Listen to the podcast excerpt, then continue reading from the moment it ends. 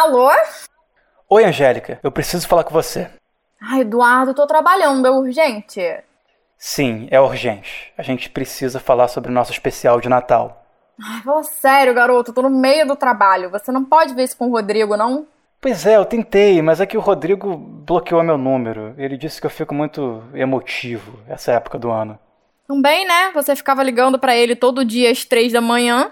Ah, nem foram tantas vezes assim, vai. E agora nem tô ligando de madrugada para você ver só. Mas se você quiser, eu posso ligar depois. Não, tá bom, vai, fala de uma vez, mas rápido. Pô, é que esse ano tá muito difícil, né? Morreu o Moraes Moreira, o Daniel Azulay, o Pantera Negra, a Dona Benta.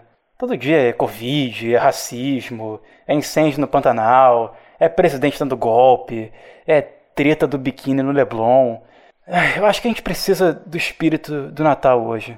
Mais do que nunca, sabe? Ai, meu Deus! Não, mas é sério. Alguma coisa que dê esperança para quem ouve a gente, sabe? Eu sei que você vai dizer que Natal é feriado cristão, é bem coisa que você fala, mas na boa é uma época cheia de valores bonitos, sabe? Que independem de religião. É importante a gente valorizar isso. Vamos fazer um especial de Natal, poxa. Tá, tá bom. Eu vou falar com o Rodrigo e ver o que ele acha. Obrigado, Angélica. Você é incrível. Eu sabia que eu podia contar com você.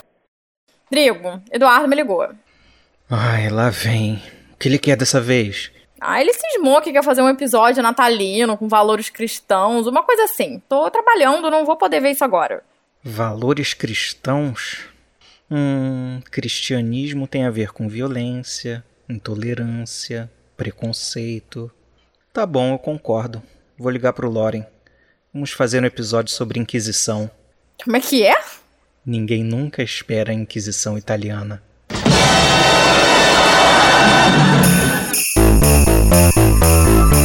Está começando o Passadorama. O melhor mamão da feira, leva cinco, paga um.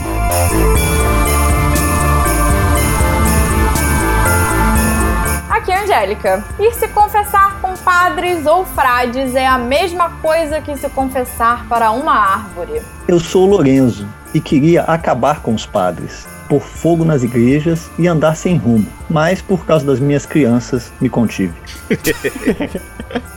Aqui é o Eduardo. Todos têm seus dons. Alguns o de arar, outros o de enxadar. O meu é o de blasfemar. Melhor dom cara. possível. Olá, pessoal. Eu sou o Rodrigo e, pela Virgem Maria, são muito grandes essas bestas.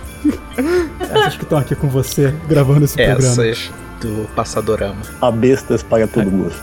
Hoje o nosso tema é Menóquio, o queijo e os vermes e as sacanagens da Inquisição.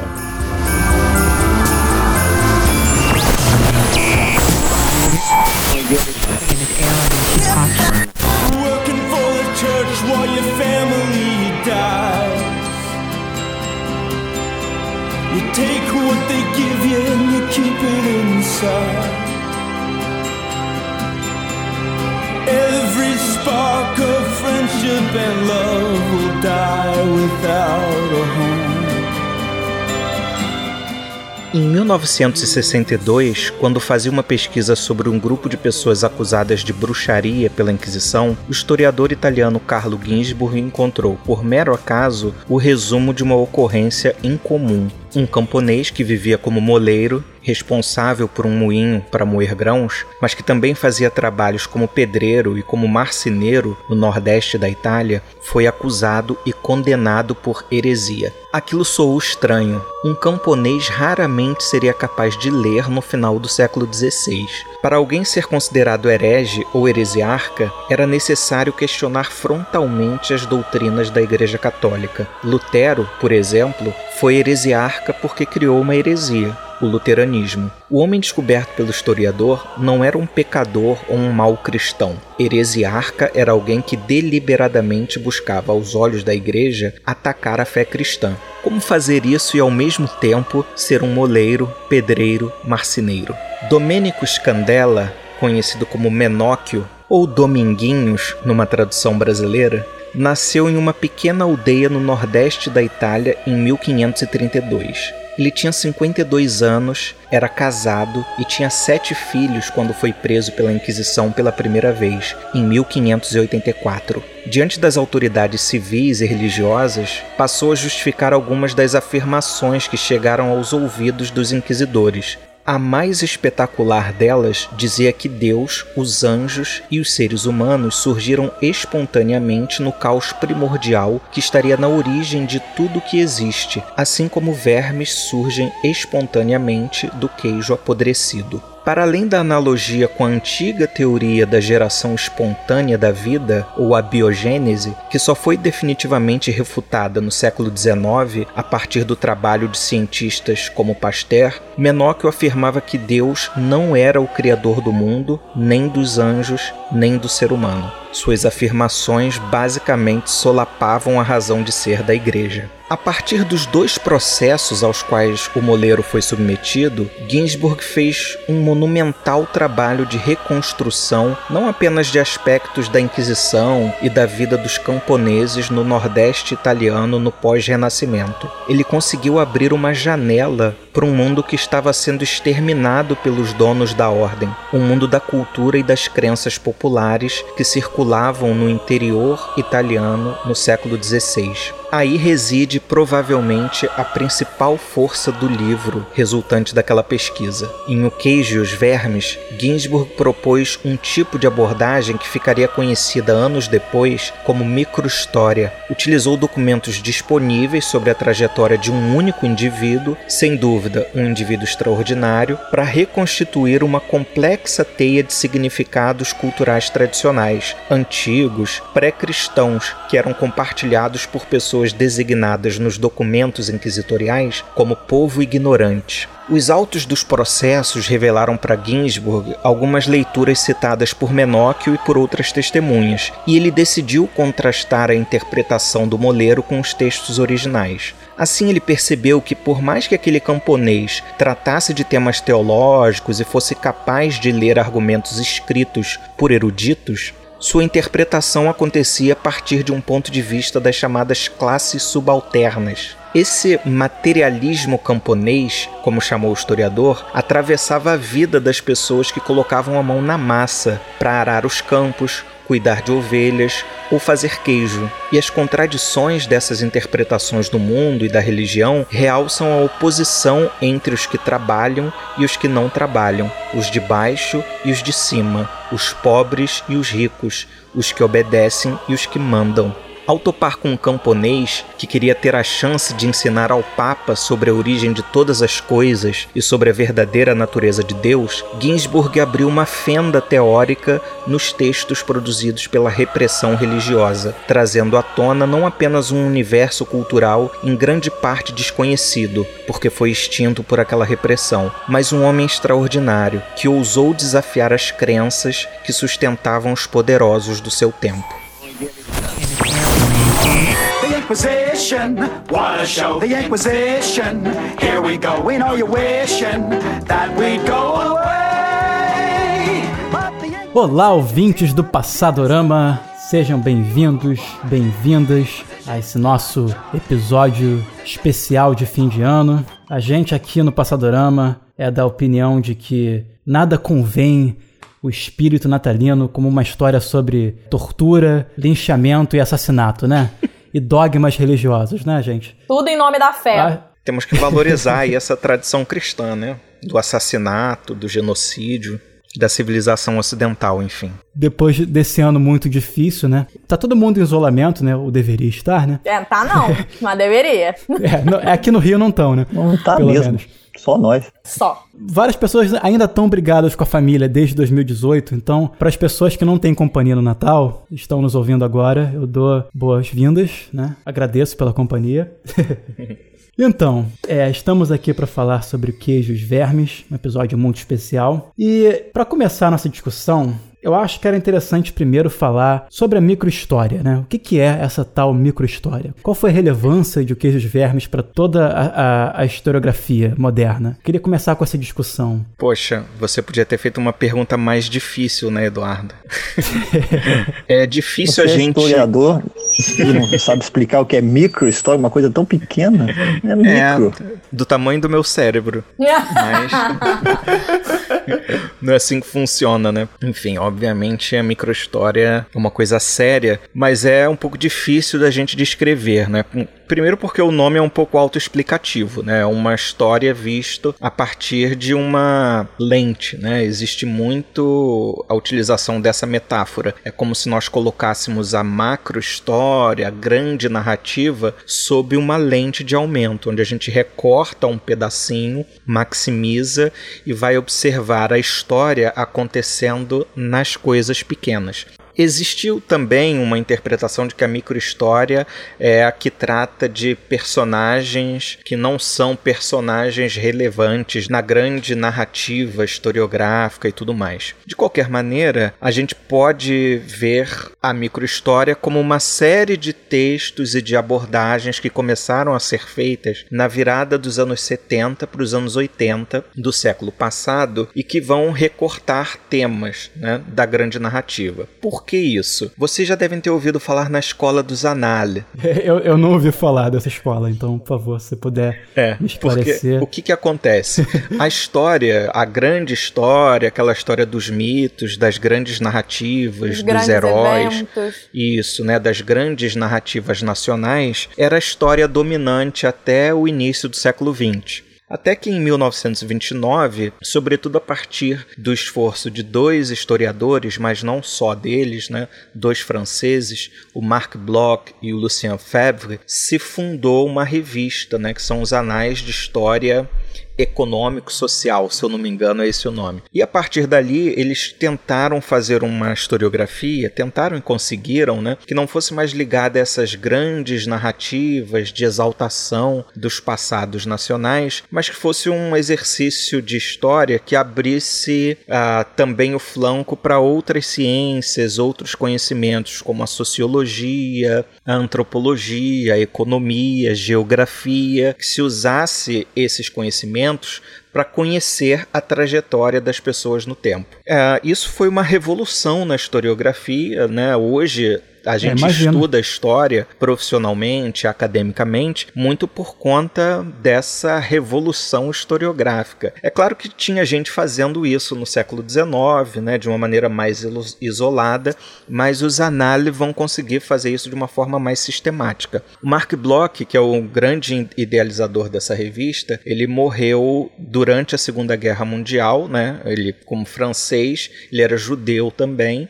Depois que a que a França capitulou né, para a Alemanha, ele entrou na clandestinidade, lutou na resistência, foi preso, torturado e morto pelos nazistas, né, ainda durante a Segunda Guerra. E aí o Lucien Febvre, que havia fundado com ele aquela revista, continuou na direção da revista até os anos 40. Nos anos 40 assume um historiador muito importante, que é o Fernand Braudel. Fernand Braudel foi um historiador francês que era um historiador das grandes narrativas, mas não daquela narrativa nacionalista. Agora, a uhum. partir, sobretudo, dos estudos de economia, estudar as grandes transformações que aconteciam ao longo de muitos séculos. Então, o que aconteceu foi que nos anos 40, nos anos 50 e até os anos 60, enquanto Brodel esteve à frente da revista dos Anal, houve um predomínio da grande história econômica né, que muitos depois chamaram de ser uma história sem pessoas, sem personagens, onde havia uma grande narrativa, não aquela narrativa de exaltação do passado, uma narrativa analítica com números gráficos falando da grande duração. Isso muda no final dos anos 60, quando Legoff, Jacques Legoff, um grande medievalista, assume a revista e dá uma direção mais culturalista para o estudo da história hum. na revista dos Anal. A partir daí vai surgir surgir uma espécie de novo clima intelectual dentro da historiografia no Ocidente, que vai ser chamada de a nova história cultural. É, agora a cultura é importante, as mentalidades são importantes, e o Ginsburg ele vai começar a fazer história muito influenciado pela historiografia dos Anal, sobretudo essa terceira geração, né, que é a geração da história cultural, mas o Ginsburg ele tem uma trajetória que é muito ligada também a uma recuperação recuperação do Gramsci a uma visão materialista, marxista da história. Então, o que, que ele vai fazer? De alguma maneira, ele tem uma sensibilidade, um conhecimento antropológico, culturalista, mas ele tem uma preocupação com história social, com a opressão de classe, com a visão de mundo das classes subalternas. Então, o que, que ele vai fazer? Ele vai começar a estudar bruxaria, por exemplo né? Porque o estudo de bruxaria hum. nos anos 60 estava muito envenenado, né, por uma certa visão de que era impossível descobrir o que aquelas pessoas processadas realmente pensavam, porque existia uma visão de que as classes superiores, a repressão havia deturpado tudo o que aquelas pessoas pensavam, como que era aquela cultura original dos camponeses, né, das pessoas acusadas de bruxaria e coisa do tipo. E o Ginsburg De modo vai... que você não consegue alcançar a, o que de fato aconteceu, né? Porque Exatamente. Todas, como se as fontes estivessem tão deturpadas da realidade, né? Isso. Como se os processos não fossem suficientes, né, pra gente conseguir fazer uma leitura do que essas pessoas pensavam ou como de fato elas viviam. Exatamente. Depende de como você lê, né? Isso me lembra um pouco a, a, o programa que a gente fez sobre o Jesus histórico, o Reza Aslan falando sobre como que ele analisa as fontes, né? Porque fala, ah, a Bíblia, obviamente, você não pode confiar na Bíblia como um texto histórico. Ele fala, não, mas a Bíblia tem contradições dentro dela. Dependendo de como você lê, você consegue encontrar coisas que tem uma razão de estar ali. Você começa a ver que algumas coisas devem ser verdade, outras não, né? Depende da forma como você lê, né? Imagino que tem um pouco a ver com isso, né? Sim. E o Ginsburg, nessa. Eu não vou dizer dizer nessa esperança, né, mas nessa certeza que ele poderia, a, a partir dos processos inquisitoriais, ir além da visão estereotipada dos inquisidores, mas ele poderia encontrar ecos das visões de mundo né, dessas classes subalternas, ele começou a pesquisar o tema, pesquisar os processos de bruxaria na Itália, até que ele topou com coisas que os próprios inquisidores não entendiam os inquisidores começaram a pegar denúncias e processar pessoas que diziam coisas que os próprios inquisidores ficavam atordoados. E aí ele achou que existia alguma coisa. Existia alguma coisa que pró a própria ordem inquisitorial não conseguiria reduzir aos estereótipos teológicos, os estereótipos eruditos. Até e aí porque ele... também, hein, Rodrigo, acho que Sim. isso a gente vai chegar nesse ponto, mas o, os processos eram extremamente bem documentados, né? Muito, muito difícil você ter fontes daquela época escritas sobre classes populares, sobre, né? No geral, né? A, a prensa estava surgindo, quase não havia registro, era a igreja que registrava tudo. Então, a forma de você conhecer a cultura popular muitas vezes era a partir de processos onde estava registrada ali é, para, para o, o julgamento e a condenação a primeira pessoa, né? A voz em primeira pessoa do depoimento da pessoa pessoa processada. E ali sim você podia ter contato com a voz e a cabeça e a capacidade de interpretar sim. realmente o que, que aquelas pessoas pensavam. Exatamente, mas a gente tem um problema também, né? Porque quem toma nota do que é dito por alguém que está sendo interrogado é um notário que faz parte da Inquisição, é um homem letrado, né? Que já tem uma visão teológica. Então, nem sempre aquilo que a gente está lendo num processo inquisitorial corresponde exatamente ao que tá, está sendo dito. Não tinha essas Exato. regras também do direito? Por exemplo, você tem que transcrever literalmente aquilo que aquela pessoa está falando. Isso é uma coisa mais pois é. recente, né? Então, Isso. mesmo assim, também tem que ter filtro, mas com certeza Isso. faz diferença entre. Uhum. Até pra gente perceber o que que essa pessoa que estava fazendo a anotação também compreendeu do que estava sendo dito daquele popular, daquela pessoa que estava ali sendo interrogada. Tudo pode ser analisado, Sim. né? Pra gente conseguir entender, aprender uma mentalidade. A diferença de um bom historiador. A gente tem que lembrar. É.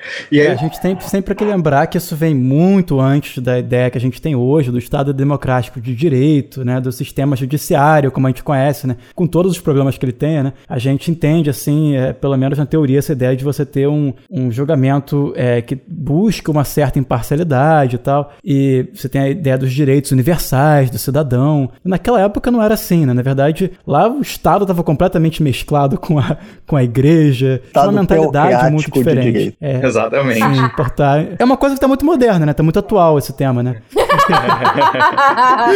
Olha a Gilead aí, gente! É. Chegando.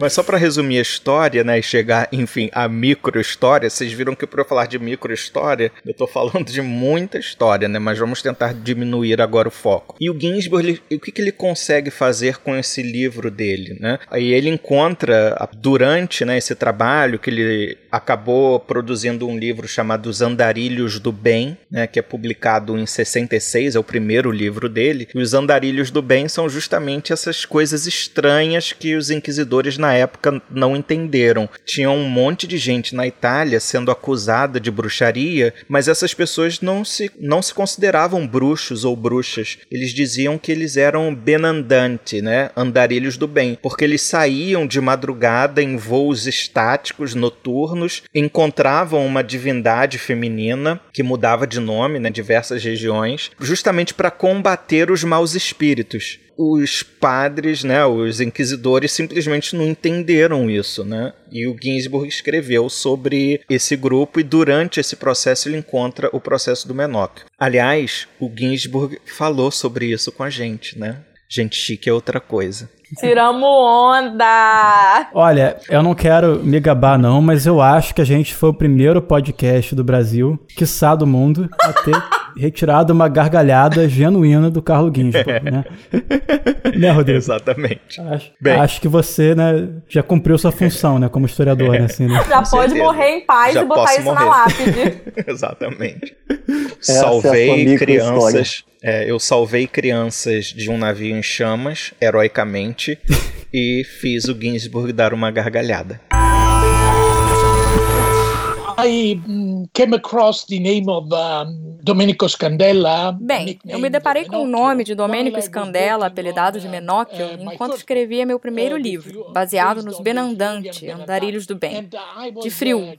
E eu estava checando uma lista manuscrita dos primeiros mil julgamentos realizados pela Inquisição em Friul. Essa lista havia sido escrita por um inquisidor no início do século XVIII. O volume havia sido roubado do arquivo eclesiástico e foi comprado pela biblioteca biblioteca local em Udine, pela Biblioteca Municipal de Udine. Ecclesiastical Archive, it had been bought by the local library in Udine, by the communal library in Udine. Now, this was a sort of a lucky Agora, essa foi uma situação de sorte para mim, pois naquele momento eu não tinha como acessar o arquivo eclesiástico. Então, eu estava olhando esse volume, essa lista manuscrita que continha pequenos resumos dos julgamentos, os primeiros mil julgamentos. Eu fui lendo e encontrei outros julgamentos contra Benandante, como um que aconteceu em Veneza. Isso foi no início dos anos 60, em 1962. Came across one of them in Venice. This was in the early 60s. It was in 1962. And then suddenly I came across e aí, de repente, eu me deparei com um resumo de um julgamento contra um camponês, Domênico Scandella. E ele acreditava que o mundo havia surgido de matéria apodrecida. Been, uh, had emerged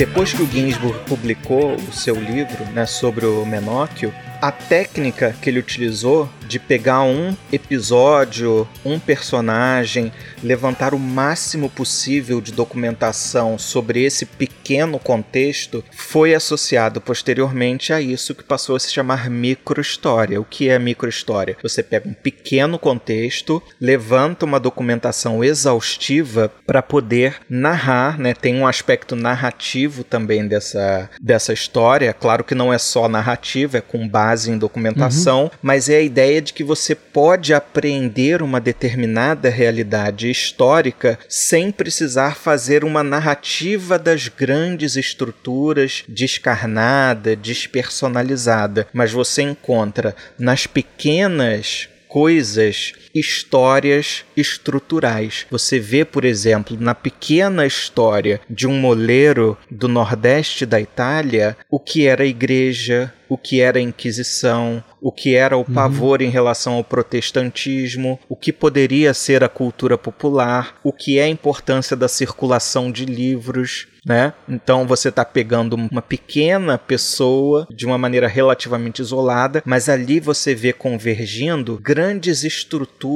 sócio-históricas, né, daquele tempo. A microhistória ficou associado a esse tipo de fazer histórico. É uma coisa muito interessante para mim, porque aí você está partindo é, do menor para o maior, né? Sim. Você, a gente tende a estudar sempre os indivíduos a partir da sociedade, né? Uma coisa mais dedutiva. E na microhistória parece que o raciocínio é mais indutivo. É, você estuda a sociedade de dentro do indivíduo, né? Como Sim. que a sociedade existe dentro dele, né? Isso, isso é uma coisa muito interessante. A gente vê muito pouco isso, né? Quando a gente estuda no colégio, a gente vê muito pouco sobre as pessoas, e, e principalmente sobre as pessoas das classes populares, né? Quando a gente Sim. vê falar de alguém, de Dom João VI, é de Napoleão.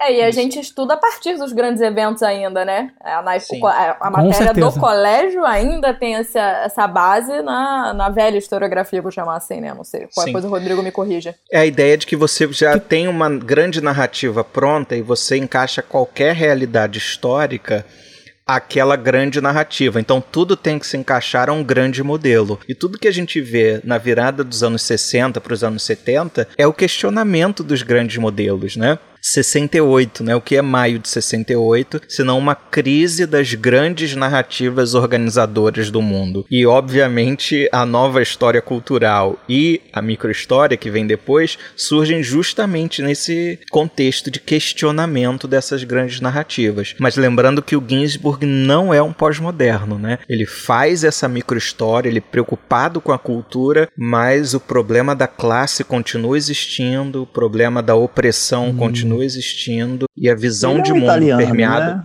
É. Ele não entra em modismos. Nesses pois é. E lembrando que ele tem essa ligação, né, de alguma maneira com esse marxismo gramsciano que percebe muito as estruturas de classe, mas também permeadas por essa ideia de ideologia, né, da visão de mundo dos grupos. Tipo o jeito correto, né, de observar a história. Digamos assim. Queria mencionar aqui o, o, a epígrafe da edição uhum. que eu tenho do Queijo dos Vermes, é, não sei se continuou nas outras edições, mas que o próprio Ginsburg coloca na abertura da, do livro, que é tudo aquilo que é interessante se passa na sombra. Nós não sabemos nada da verdadeira história dos homens. É uma citação de Celine.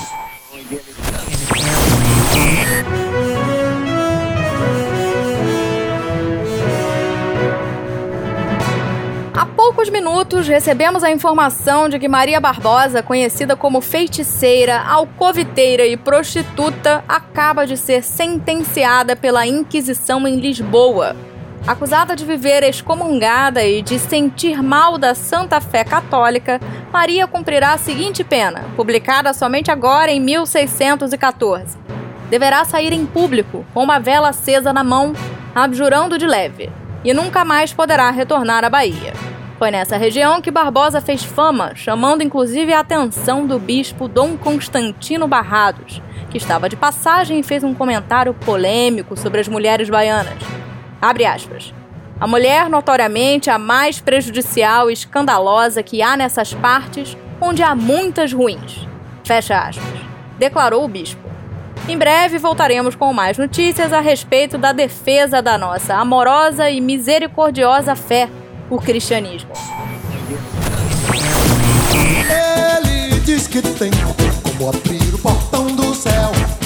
Ele promete a salvação. Ele chuta a imagem da santa, fica louco pinel, mas não rasga dinheiro não. Bem, vamos falar então como é que era esse mundo que o Menóquio habitava. Bom contar essa história, né, para os ouvintes que não, ainda não tiveram, né, a oportunidade de ler o livro. É, a ideia é que todo mundo leia o livro. Estamos recomendando, mas... Companhia das Letras, paga nós. Essa história se passa no século XVI. Menóquio era um moleiro, trabalhava no moinho, uhum. em Montereale, que ficava na região de Friuli, na Itália que é no Nordeste, perto de Veneza, a uns 500 quilômetros de Roma, por aí. Na antiga, né, na época, né, era República de Veneza, fazia parte da República de Veneza. É bom lembrar, né, que a gente está falando aqui italiano, um moleiro italiano, mas a Itália como um país só surge né? na é. década de 1860 no século XIX, uhum. na segunda metade. Não existia a Itália enquanto uma unidade. Havia lá essa região do Friul, que hoje é uma região administrativa da Itália, mas na época o Friul o Friuli, né, em italiano, fazia parte da República de Veneza, que estava sediada na cidade de Veneza, mas cobria boa parte ali do nordeste da atual Itália e regiões na costa do Mar Adriático, né, que incluem o outro lado, né, onde tem hoje Croácia, é, Iugoslávia, né, essas regiões. Então a gente está falando de um contexto italiano que é muito fragmentado, né, que a gente não pode generalizar. Mas, Desculpa mas não é curioso ser uma, ser uma república, Veneza, na época? A, a regra não eram mais reinos, ducados é. e tal? A Itália era composta por tipos diferentes de governo, né? É claro que quando a gente fala de república nesse contexto do século XVI, a gente não está falando de democracia, de um governo Eleições. representativo, exatamente. São repúblicas aristocráticas, né? Existe uma nobreza, existe distinções típicas de antigo regime que a gente conhece, né? Com duques, condes, barões, a propriedades, né? Escalonadas sobre a terra, direitos ancestrais. Servidão? É, servidão. Eu não sei se na Itália no século XVI, eu acredito que não, né? No final do século XVI, início do XVII, existe aquele mesmo tipo de servidão que a gente via ao longo da Idade Média, né? Isso já estava em extinção nessa época. Mas a gente vê formas de relação com a terra, formas de relação com os proprietários que não são muito parecidas com o que a gente vai ver dentro de uma sociedade capitalista ou de um governo republicano. Mas sim, Lorenzo, na Itália a gente tinha reinos, tinha ducados, tinha repúblicas, né? Tinha formas diferentes. O interessante é que Veneza era uma cidade vibrante, é, multicultural, com comércio intenso, historicamente é um porto, né? E, e teve uma presença também, uma relação com os muçulmanos, com os árabes, né? Uhum. Então era um pensamento arejado para os padrões da época, né? Sim. E o Menóquio estava ali perto. É, o fato do Menóquio ser molheiro também é, é, é importante, né? Porque os moinhos eram muito importantes para as pequenas cidades, como Montereale, e também eram visitados por muita gente de fora. Então eles propagavam muitas ideias é, diferentes, ideias vindas de outros lugares. O Ginsburg fala até que, que tem relatos de encontros clandestinos sendo feitos em moinhos pela Itália. E, e, as pessoas da cidade também dependiam dos moinhos para fazer. É... O que, que os moinhos faziam naquela época? Era, era, farinha? É, basicamente farinha, né? As pessoas levavam os grãos. O que acontece? Montereale era uma cidadezinha. Não uma cidadezinha, não, né? Era uma aldeia. Ela é uhum. cercada de montes, né? Eu fiquei fuxicando fotografias da cidade hoje. É, e é muito interessante que ainda é uma pequena comunidade. Tem ali a torre da igrejinha e tal. Ela é cercada cercada por montanhas e tem um rio, né, bem grande que passa ao lado. E um McDonald's. Mas era uma comunidade rural, basicamente, né? Ela fica a algumas dezenas de quilômetros de uma cidade maior que se chama Pordenone, se eu não me engano. E o que acontece é que o próprio Ginsburg fala isso, né? Essas pequenas cidades, essas aldeias, esses lugarejos, eles precisavam ter moinhos, né? Por quê? Porque são comunidades rurais e eles plantam, plantam plantam cereais, né, trigo, por exemplo, né, ou outros tipos de cereais, centeio,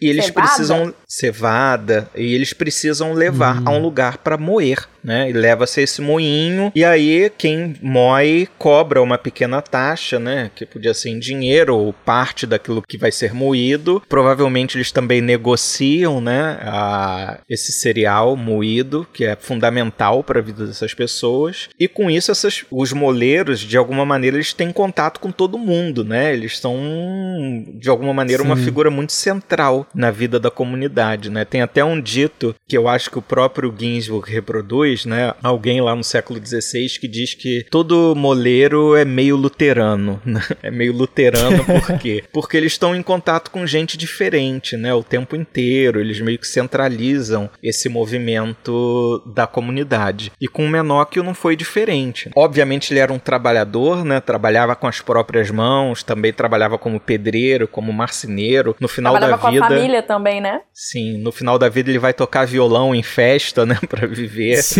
é, Vai arrumaram tipo umas gigs pra o ele. músico de churrascaria dos nossos dias, né? Só sucessos.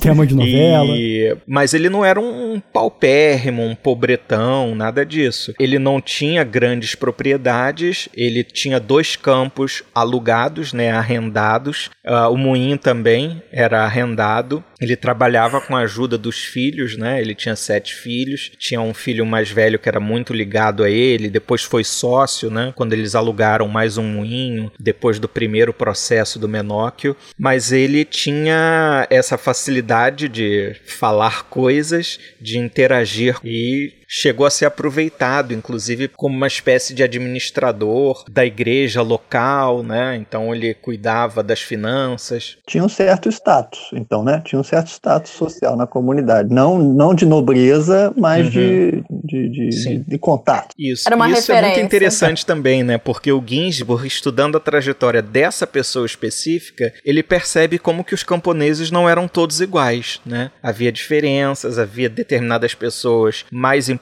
do que outras, né? Como elos dessa comunidade. Então, se a gente não estuda microhistória, a gente não percebe essas nuances, né? A gente generaliza, ah, camponês é tudo igual. Não, não era bem assim, né? É, e é importante deixar claro, que eu acho que a gente não falou isso no programa, é que o Menóquio era meio que uma exceção à regra, né? Sim. Para começar, ele sabia ler, né? E as ideias nas quais o Menóquio acreditava, as coisas que ele desenvolveu, não eram comuns, né? O Ginsburg fala que ele é uma anomalia naquela cidade, né? Mas ele era muito querido por todos, né? Apesar disso, ele foi acusado, né, de heresia por alguém da região. É, ele era querido por quase direito. todos, menos pelo padre da sua própria paróquia, né? Ele ia se confessar Dom- em outra Dom- paróquia. Tom Odorico, né? Eu acho. Dizem que o Menóquio não importava onde ele tivesse, com quem que ele tivesse, ele sempre arrumava um jeito de começar uma discussão sobre fé e começar a falar no que, que ele acreditava, né? Era o taxista da sua época. Era uma- É, é. Uma Só que ele tinha umas ideias mais interessantes que a maior parte dos taxistas que, eu conheço de hoje. Aliás, Eduardo, o Ginsburg falou com a gente sobre as anomalias aí, algumas delas que cercam o Menor, que atraíram ele pro personagem. verdade. Pronto, chamei de novo para uma segunda fala. Que isso, hein, Rodrigo tá Rodrigo? afiado, hein? You're on Pô. fire! O que foi que ele falou que eu, que eu perdi?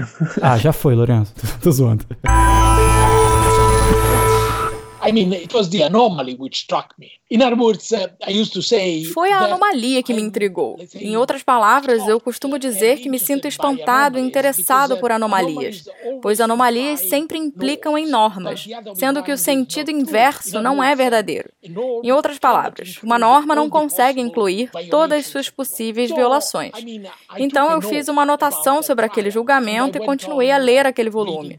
Sete anos se passaram até que eu começasse a trabalhar naquele julgamento, quer dizer. Estava na minha cabeça, era uma nota estranha. I mean, it was in my mind. I remember that there was that strange note. And even if I'd been able, I would have been able. Mesmo se eu tivesse como olhar os documentos do julgamento contra Menóquio naquela época, eu estava trabalhando nos and then Benandante all of a e depois em outras coisas. Depois, de repente, eu havia começado a dar aula em Bolonha e decidi uh, ir para Udine, E comecei a ler sobre o julgamento.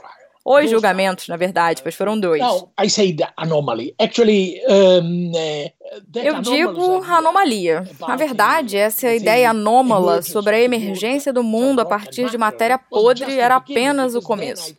Pois depois encontrei muitas outras anomalias, a começar pelo fato de que Menóquio sabia ler. Isso foi completamente inesperado. E depois, o que ele lia? Todos os tipos de livro, incluindo o Decameron de Boccaccio. uh, uh. Então fui tomado por isso, e depois tomado por aquele homem. Havia algo sobre ele que era completamente mesmerizante, e depois tentei transmitir esse tipo de relação emocional e intelectual entre ele e eu em meu livro. This kind of uh, emotional and intellectual relationship between myself and him in my book. Crosses on doors. If you flow, you burn.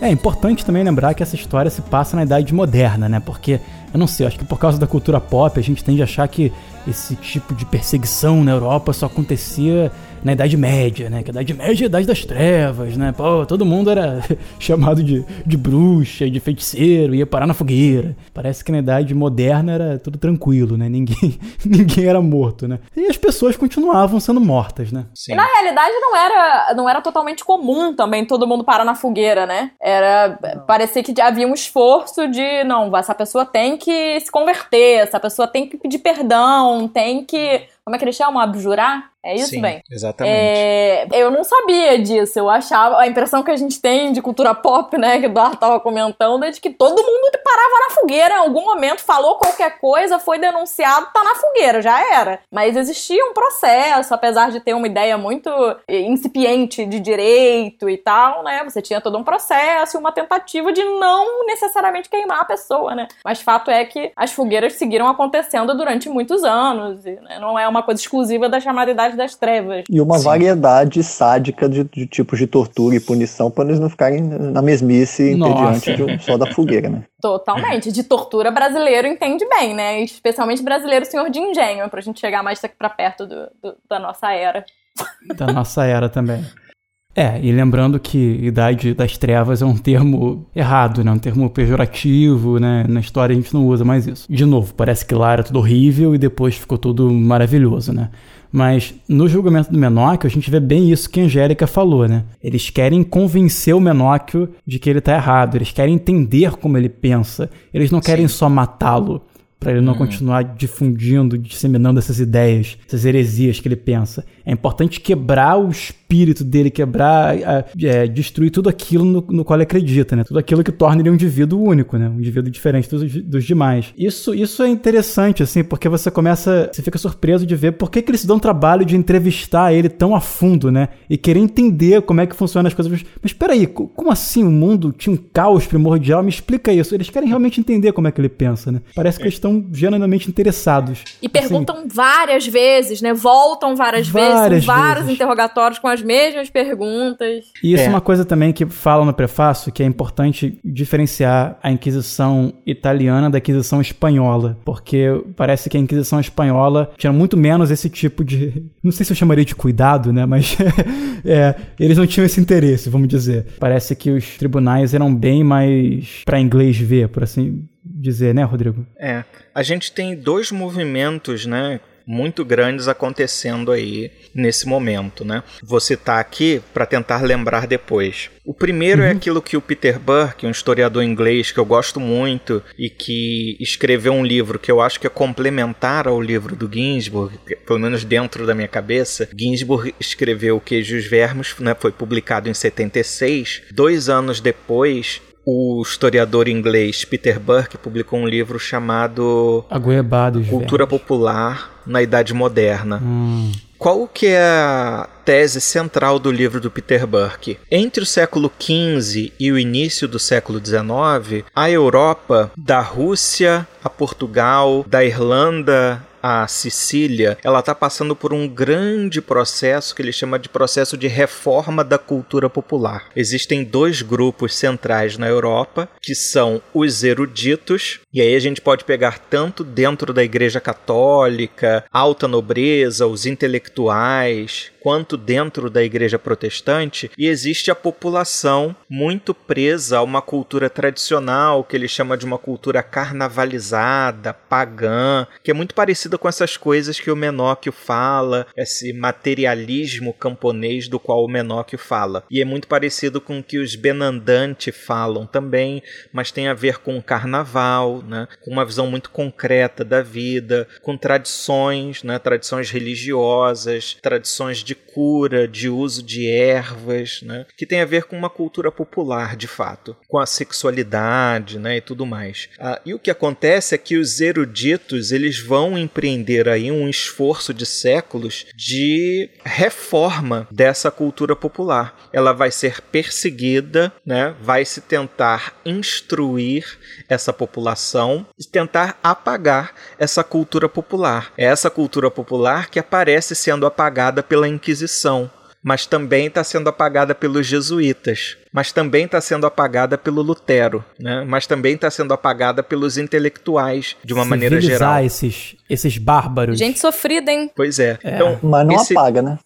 Depois não de apaga. séculos, ela continua lá. Exatamente. Só que no século XIX, na virada para o século XIX, o que, que vai acontecer? Essa cultura, que era a cultura popular, vai ser retomada com o termo folclore. Então, os eruditos vão pesquisar isso como excentricidades do povo, do passado. Então isso retoma como folclore. Então, por exemplo, os contos de fadas, né, os contos de Grimm, né, os contos do Charles Perrault, tudo isso, né, tido como folclore, foi aquilo que foi combatido durante séculos pelos eruditos. E depois eles vão redescobrir isso como folclore. O termo folclore durante um tempo tinha até uma conotação meio negativa, né, como uma coisa menor, né, uma coisa Exatamente, é porque costume do povo, né? São aquelas coisas supersticiosas, né? Coisas ultrapassadas que servem como curiosidade apenas. Então, Mas, essa Rodrigo, era a visão do século XIX. Antes da Inquisição, que hum. século XIX a gente já tem, já passou por, pelo iluminismo, já tem um outro Sim. tratamento das questões culturais, ainda que obviamente ainda haja as classes superiores que se julgam, uhum. né? Superiores e, enfim, se diferenciam, tal. Mas voltando, tentando entender o momento da Inquisição e o pré, o antes de existir a Inquisição. A Inquisição só houve porque houve reforma, porque houve questionamento da igreja, dos dogmas da igreja e tal. Essa religiosidade popular, espontânea, essa relação com a natureza, essas coisas mais experimental, materialista e mágica, né? O mundo mágico, uhum. que convivia com os dogmas religiosos e reinventava de uma forma bem livre,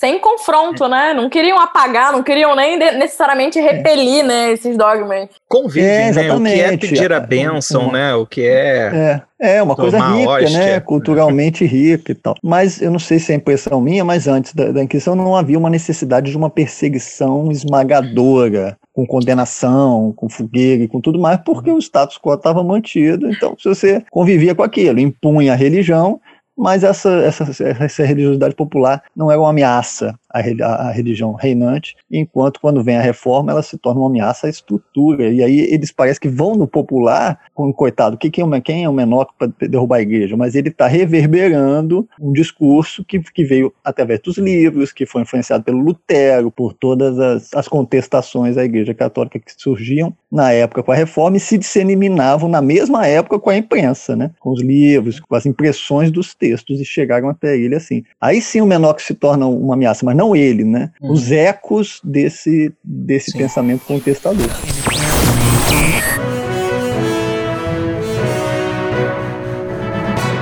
Boa noite. Amanhã, domingo, dia 20 de setembro de 1761, acontece em Lisboa o Alto de Fé, no qual sairá em procissão Salvador de Carvalho Serra filho de um mineiro pobre de uma escrava alforriada, Salvador, que vivia de fazer celas para montarias, foi preso por um capitão do mato em 1752. Consta que, mancomunado com seu irmão e com um escravo nascido no Congo, Salvador subtraiu duas hóstias de uma igreja nas Minas Gerais. Alguns dias depois do furto, o pároco mandou um capitão do mato ao seu encalço para comprovar o sacrilégio. Ao ouvir as batidas na porta, com medo do flagrante delito, Salvador tomou a infeliz decisão de sumir com as provas do crime, engolindo as duas partículas do corpo de Cristo foi preso, confessou. Enviado para o cárcere no Rio de Janeiro e de lá para Lisboa, passou mais de quatro anos enclausurado foi então submetido a todo o processo necessário para detalhar seus atos de desrespeito ao sacramento da Eucaristia. O Santo Ofício, como todos sabem, adota a prática polêmica de encarcerar e torturar os investigados até que eles confessem os seus crimes. Agora, depois de mais de oito anos preso, Salvador vai enfim sair em procissão usando um traje penitencial. No alto de fé, terá de abjurar e depois será degradado por dois anos para o Algarve, onde precisará se instruir nos mistérios da nossa Santa Fé Católica. E, é claro, pagar as custas do processo fez-se justiça conforme a vontade de Deus. A qualquer momento, mais uma notícia sobre o edificante, sereno e fraternal mundo cristão.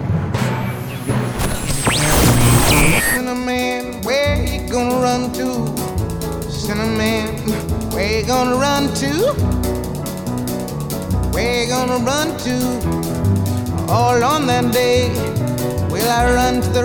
E é engraçado porque parece que antes também, eu tenho essa impressão que, de novo, as pessoas chamam a idade média de idade das trevas, né? Foi uma coisa super pejorativa que inventaram depois, né? Na época do Renascimento e tal. Mas é. Você vê, até entre os membros do clero, do baixo clero, você vê assim, os padres, por exemplo, participavam de festas de carnaval. Você tem registro de padre sair pelado no carnaval, jogando cocô nos outros como brincadeira, umas coisas assim que você nunca vai pensar que isso acontecia na Idade Quem Média. né? nunca, né, gente? Quem nunca saiu tinha esse- pelado jogando cocô nas pessoas? Não atire a primeira pedra. Me lembrou, na verdade, um tweet, né, do nosso, nosso ah, no momento, presidente, infelizmente. É, esse, essa, isso, Eduardo, que você diz, faz parte dessa cultura que está sendo estigmatizada, perseguida, doutrinada. Parecia que né? conversava mais, né? Parece que elas tinham uma, elas eram mais permeáveis antes da Sim, cultura oficial da exatamente. religião e a cultura popular, né? E, o que acontece? A reforma protestante, lembra que eu disse que tem dois movimentos, né? Reforma da cultura popular e as reformas religiosas estão dentro desse contexto. Por quê? O que o Lutero quer, né? E o Lutero ele foi vitorioso, mas outros estavam tentando antes dele, no final da Idade Média. Era o quê? Moralizar o clero. Pô, tem que fazer seminário, não pode ser qualquer um padre. Não pode ficar jogando O- cocô na é, rua, o- no meio do carnaval. Exatamente. O sacerdote tem que conhecer a Bíblia, tem que conhecer os princípios da igreja. A própria igreja não pode aceitar esse tipo de comportamento do clero e tudo mais. Então, uma das pautas da reforma protestante é a moralização do clero. O que é isso senão uma moralização da cultura popular? Quando a Igreja Católica vai fazer a sua reforma, no Concílio de Trento, por exemplo, que muitos chamam de contra-reforma, mas dentro da historiografia, em geral, a gente chama de reforma católica. Por quê? Porque não é só uma reação contra o protestantismo, é também um anseio dentro da própria Igreja Católica de uma moralização do clero. Então, uma das iniciativas da, do Concílio de Trento vai ser instituir o seminário. Então só pode ser sacerdote se fizer o seminário. Uma coisa que Antes tava- permanece era até hoje. liberado? Antes era o quê? Era. Aí- É, ok. O confessionário, né? O padre, né? o sacerdote e o fiel têm que estar separados. Por quê? Porque como não havia essa separação, havia o tal do crime de solicitação, que é a solicitação assédio sexual, né? Dos padres em relação aos fiéis e às Pode fiéis. dizer, me mostra, me mostra direito aí qual foi É. mesmo o seu pecado. Como é que foi que, que rolou aquilo ali? Não E aliás, bem. o crime de solicitação vai ser passível de processo pela Inquisição. A Inquisição vai perseguir padres, né, vai processar padres solicitadores. Ah, então, o que, que acontece? As reformas religiosas, elas estão também nesse contexto de uma reforma da cultura popular. E a gente também vê isso que o Lorenzo identificou como uma manutenção do poder da igreja também, né? A Inquisição também é isso. A, a gente fala de a Inquisição, mas o próprio Eduardo falou que havia diferenças, né? Então, em geral, os especialistas em Inquisição falam de as Inquisições, né? A gente tinha, por exemplo, Inquisição na Idade Média. As Inquisições medievais, né, que são inquisições pontificais, né, são ligadas ao papado, mas a gente tem, por exemplo, no século XIII já, né, a gente já tem inquisições contra hereges. O que, que essas inquisições estão fazendo? embora não exista um tribunal organizado e unificado, estão lutando contra heresias para manter a unidade da igreja e para manter um controle da igreja sobre a população. Com as inquisições modernas na Espanha, em Portugal, na Itália, no Sacro Império, que a gente vai ver no século XVI e no, século, no final do século XV, aí a gente tem o que? A gente tem duas preocupações principais. Na Península Ibérica, né, em Portugal e na Espanha, vai ser uma orientação, sobretudo, contra os judeus. Né? É a Inquisição uhum. muito mais voltada para perseguir não judeus, né, porque a Inquisição não tinha jurisdição sobre quem não era cristão, mas para perseguir aquelas pessoas pessoas que eram os convertidos, né? Eram judeus convertidos ao cristianismo, mas que praticavam secretamente uh, cerimônias, né? Religiões judaicas. Então, em Portugal e na Espanha, esses são a maior parte dos perseguidos. No caso da Itália, é diferente, né? Por exemplo, a gente tem a Inquisição funcionando na Itália, mas de forma diferente em cada lugar. Nos estados papais, ela funcionava de uma maneira, com uma certa liberdade. Em lugares como como em Veneza, por exemplo, né, o caso de Menóquio, né, na República de Veneza, uhum. a Inquisição ela tem que negociar com as autoridades locais. Então, por exemplo, os julgamentos só vão ser válidos, todos os atos do processo da Inquisição nessa região do Friul só são válidos se tiver um funcionário do Estado acompanhando todo o processo. Ah, então, por exemplo, a questão do segredo inquisitorial, que todos os funcionários da Inquisição tinham que prestar esse juramento de segredo. Não existia para esse funcionário do Estado. Por quê? Porque ele tinha que informar o tempo inteiro ao governo, ao Estado, o que estava acontecendo, quem estava sendo processado, para não atingir os interesses da República. No caso ali da região de Veneza, a Inquisição não podia queimar pessoas, não podia fazer autos públicos Sim. de execução pública das pessoas, porque na República de Veneza a praxe era que as execuções aconteciam durante a noite, sem anúncio nenhum, e as pessoas eram mortas afogadas. Então, assim, não existia um espetáculo público Isso de quando? execução de pessoas. No século XVI, no século XVII, na época do Menóquio. Já na Espanha e em Portugal, eles queimavam as pessoas publicamente, era um grande espetáculo. Na França também, às, né? Na, às vezes eram centenas de pessoas sentenciadas numa mesma ocasião, que saíam numa procissão. E era um eventaço, né?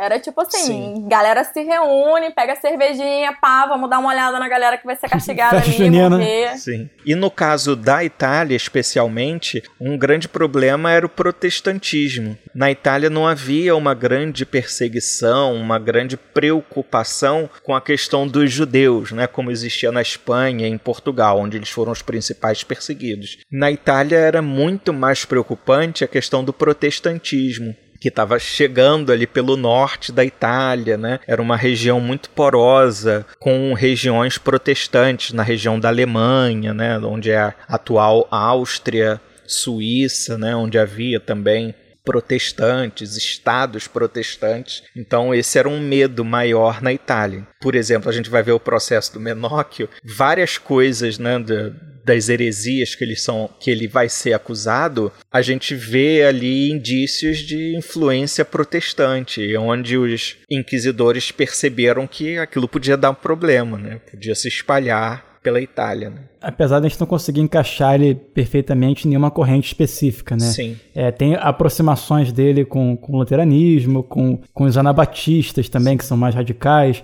uhum. né? Mas ele não, não se encaixa perfeitamente em nenhum desses grupos. Parece que era uma coisa mais independente. Ele juntava tudo quanto a influência que via ter, vinha até ele, né? Pelo que eu entendo, né? Mas a igreja encaixou aquilo em provável influência protestante, princípios protestantes, né? E ele, de fato, era um elemento muito perigoso, né? Porque é como o Lourenço estava falando antes, do, tipo, são esses ecos daquilo que circulava, e aí misturando com o que o Eduardo falou depois, né, a maneira como o Menor era capaz de interpretar tudo aquilo Isso tudo era possível porque ele lia, ele tinha acesso à leitura e tinha uma capacidade de abstração muito boa, né? Um moço esforçado, menino dedicado, estudar, pensava, refletia. E isso era um perigo, né? Porque imagina as coisas que ele saía falando por aí. É, devia ser bom de lábia, né? Deve ter uma boa oratória para convencer as pessoas, e as pessoas ficavam com aquilo na cabeça, aquilo que ele dizia, umas frases. E ao mesmo tempo ele foi, o seu mais maravilhoso da história, que eu acho mais fascinante, né? do, do livro também, o Queijos Vermes é que ele foi criando a cosmogonia pessoal dele, entendeu? É, ele, ele, questionava o poder da igreja, o luxo dos, dos padres uhum. e do, do, Papa, mas aí questionava também como é que Jesus pode ser filho de uma virgem. Isso nunca aconteceu na humanidade, não é, né? Estão uhum. mentindo pra gente. Se Jesus não fosse humano igual a gente, ele não ia aceitar ficar na cruz morrendo ali, né? Se ele fosse Deus, ele ia sair da cruz. Aí, os questionamentos dele têm é, ecos de, de, de, de, reforma, mas ao mesmo tempo é o mundo que ele conhece, o queijo e os vermes. Ele trabalha com pão, com queijo, e ele, ele criou na cabeça um, um universo, uma origem do universo onde os vermes espontaneamente surgem e associa isso à vida que não foi criada por Deus, mas que os seres foram surgindo de uma grande sopa primordial. Isso é uma visão tão original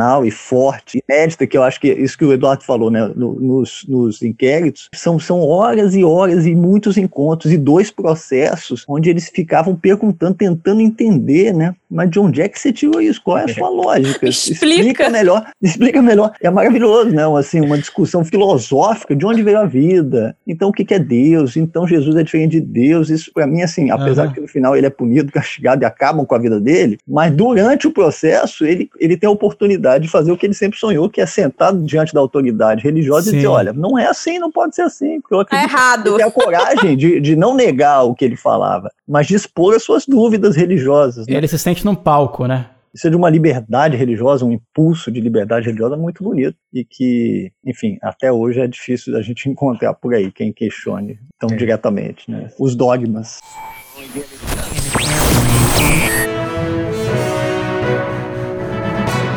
Acaba de chegar a informação de que hoje, dia 31 de março de 1745, a Santa Inquisição de Lisboa finalmente chegou a uma decisão sobre o rumoroso caso de Luzia da Silva Soares. Escrava de Domingos de Carvalho na cidade de Mariana, em Minas Gerais, Luzia era suspeita de ter feito um pacto com o diabo numa encruzilhada e, com a ajuda do Coisa Ruim, ter dito diversos malefícios à família do seu amoroso dono, entre eles fazer sua senhora sentir dores quando pretendia castigar a escrava, além de sugar o sangue do filho recém-nascido do seu senhor, causando sua morte.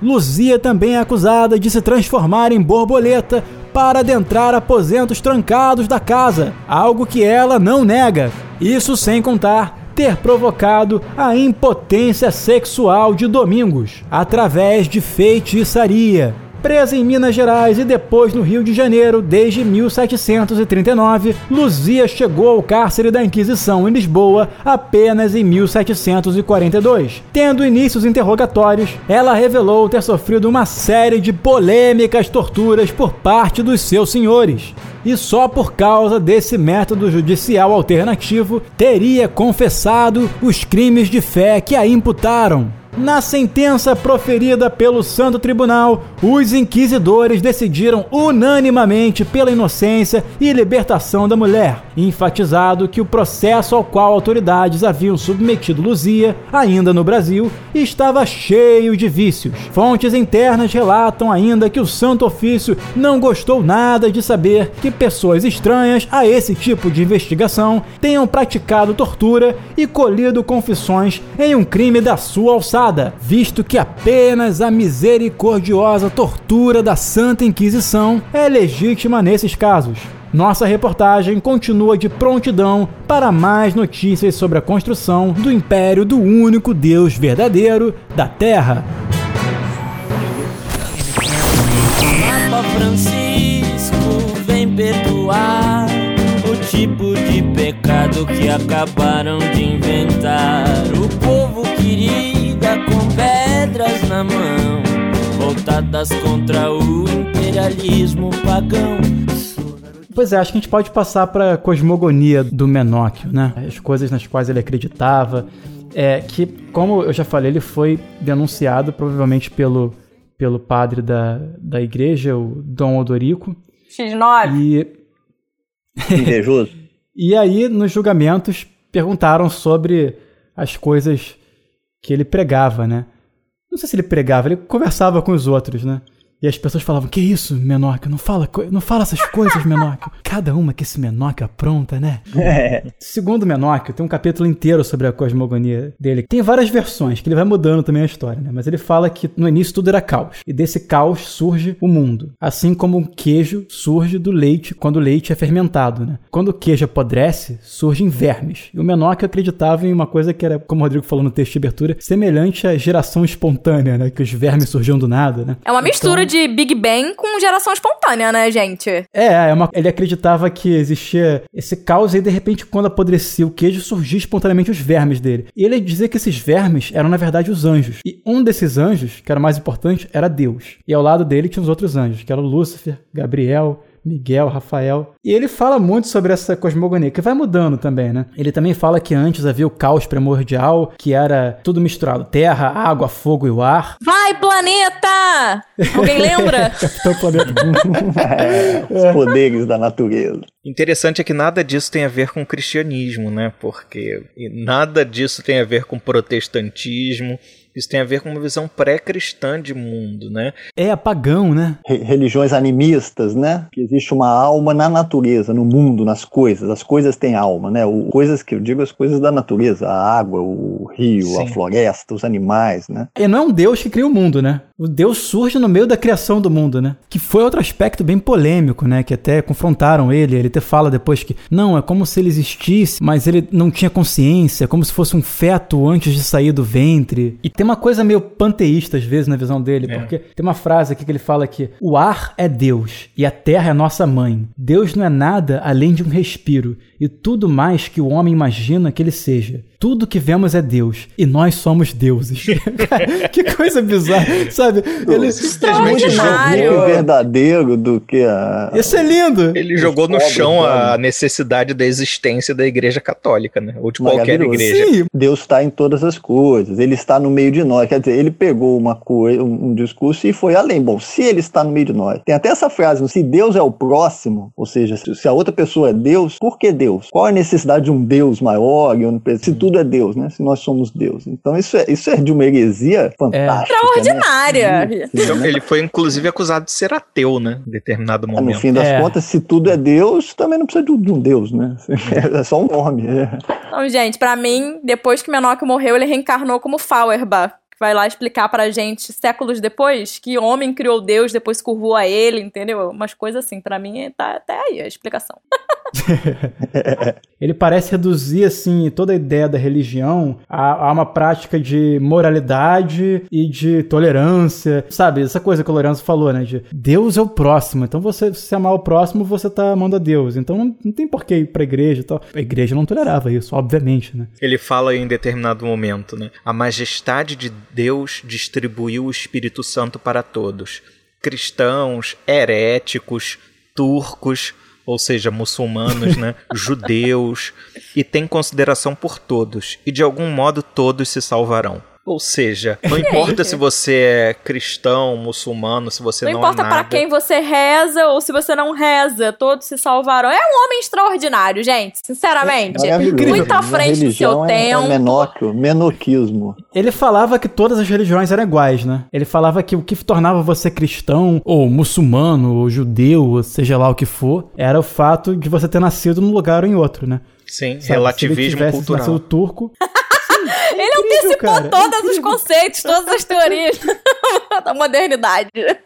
Ele é um ser do futuro que pegou a cápsula do tempo, foi lá pro passado para jogar umas ideias bem futuristas, né? Ele achava que a igreja, no fundo, era só hierarquia, que os padres não tinham poder nenhum, era tudo uma questão de hierarquia, como assim? Existe um padre, existe um bispo, existe um papa, da mesma forma que existe um, um rei, existe um vassalo, existe um CEO, né? uhum. né? É tudo uma questão de poder, hierarquia e dinheiro. No fundo, Sim. aquilo não tem nenhuma ligação com a, com a fé em si, né? Ai, ai, e tudo cara. era uma invenção para explorar as pessoas. Ginsburg vai nas leituras dele, e o que propicia também essa, essa releitura de todos os textos sagrados é que circulavam os livrinhos populares, e ele menciona especificamente um que apareceu muito no processo, chamado Fioretto della Bíblia, que é uma leitura meio popular da Bíblia, pegar aquelas ideias e começar a questionar. Uhum. E uma delas era, enquanto Adão capinava e a, e a Eva costurava, onde estavam os nobres? Quer dizer, não tinha Adão e Eva ali, a mão na massa, é, entendeu? Nós estamos uhum. fazendo aqui o nosso mundo. Toma essa! É nobre. E essa é a origem, do, da, inclusive, da religião, Adão e Eva, personagens bíblicos, né? Então, uhum. ele, é, muito sagazmente, não uma ideia dele, né? Ele vai reciclando. Estava nesse livrinho popular e ele pegou aquela ideia, opa, essa é boa de, de, de questionar. E outra angústia grande que ele tinha, que eu imagino ele nos botecos da vida, se questionando e conversando com os amigos, é essa coisa dos judeus, muçulmanos, das outras religiões, né? Ele dizia assim, pô, mas o muçulmano pensando em mim, ele está pensando que eu sou herege. Para um judeu, o herege sou eu. Olha o pensamento avançado da pessoa, sabe? O, explica hoje para determinados bispos, determinadas igrejas. Determinados só, irmão, prefeitos. O amigo ali não tá errado, não. Tá, vamos entender? Esse amigo aqui do 16 já sabia. Como é que tu não sabe? O tratamento que vão dar para ele é o mesmo daquela época. Vão querer excomungar, exorcizar os demônios. É impressionante isso. Eu acho muito extraordinário essa questão do materialismo, né? Porque é, ao mesmo tempo é muito brilhante essa interpretação e ao mesmo tempo é muito. É, é, é lógico que isso aconteça, né? É o que ele conhece. Essa questão da Virgem, da Virgem Maria, foi uma das coisas que mais me marcou. O questionamento de que, não, mãe de Jesus não podia ser virgem, porque para uma criança nascer, você tem que fazer sexo. a mulher tem que ficar grávida. Isso depende. Aí, igual a vaca. A vaca fica grávida e dá, dá um, a luz a um bezerro. Porque você tem uma fazenda, você vive uma vida da fazenda, que é o que você vê, o que você conhece. E né, é assim que você interpreta o mundo. E eu fico muito impressionada e um pouco enfurecida da, das pessoas quererem abraçar o sobrenatural nesse sentido, do tipo, não, é virgem sim, porque eu quero, porque eu tô dizendo, que foi Deus que me disse como que as pessoas abraçam isso com mais facilidade do que aceitar a porra do bezerro que nasce da, do cacete da vaca? Inferno. Pronto. Não, não peça, não peça racionalidade para quem, quem vive da fé. Outra coisa importante que eu acho que tem a ver com essa temática também, em relação à tolerância né, e ao relativismo cultural, é a importância da imprensa também, né, nesse contexto. Uhum. É, aí também tem duas coisas, né? Sempre que eu vou falar, tem duas coisas. Primeira coisa, essa religiosidade ou essa cultura popular que o Menóquio talvez expresse, o Ginsburg fala que a cultura é uma jaula flexível onde nós exercitamos uma certa liberdade. Então, a cultura dessa época, ela permite que se vá até algum lugar, mas não se permite tudo. Né? De alguma maneira, existe sim algum traço de tolerância religiosa dentro dessas classes populares que não chegou até a gente, né? que de alguma forma foi suprimida aí pela ação dos donos da ordem, né? no caso a igreja, tanto uhum. os protestantes em alguns lugares quanto os católicos em outros. Só lembrar uma coisa, os protestantes também mataram muita gente nesse período, né? Todo mundo já viu as bruxas de Salem, né? que se passa uh, ali em Massachusetts, é, no século XVII, na França, nos estados que hoje formam a Alemanha também, autoridades religiosas protestantes mandaram muita gente também pro céu, né? ou pro inferno. Olha que boa ação.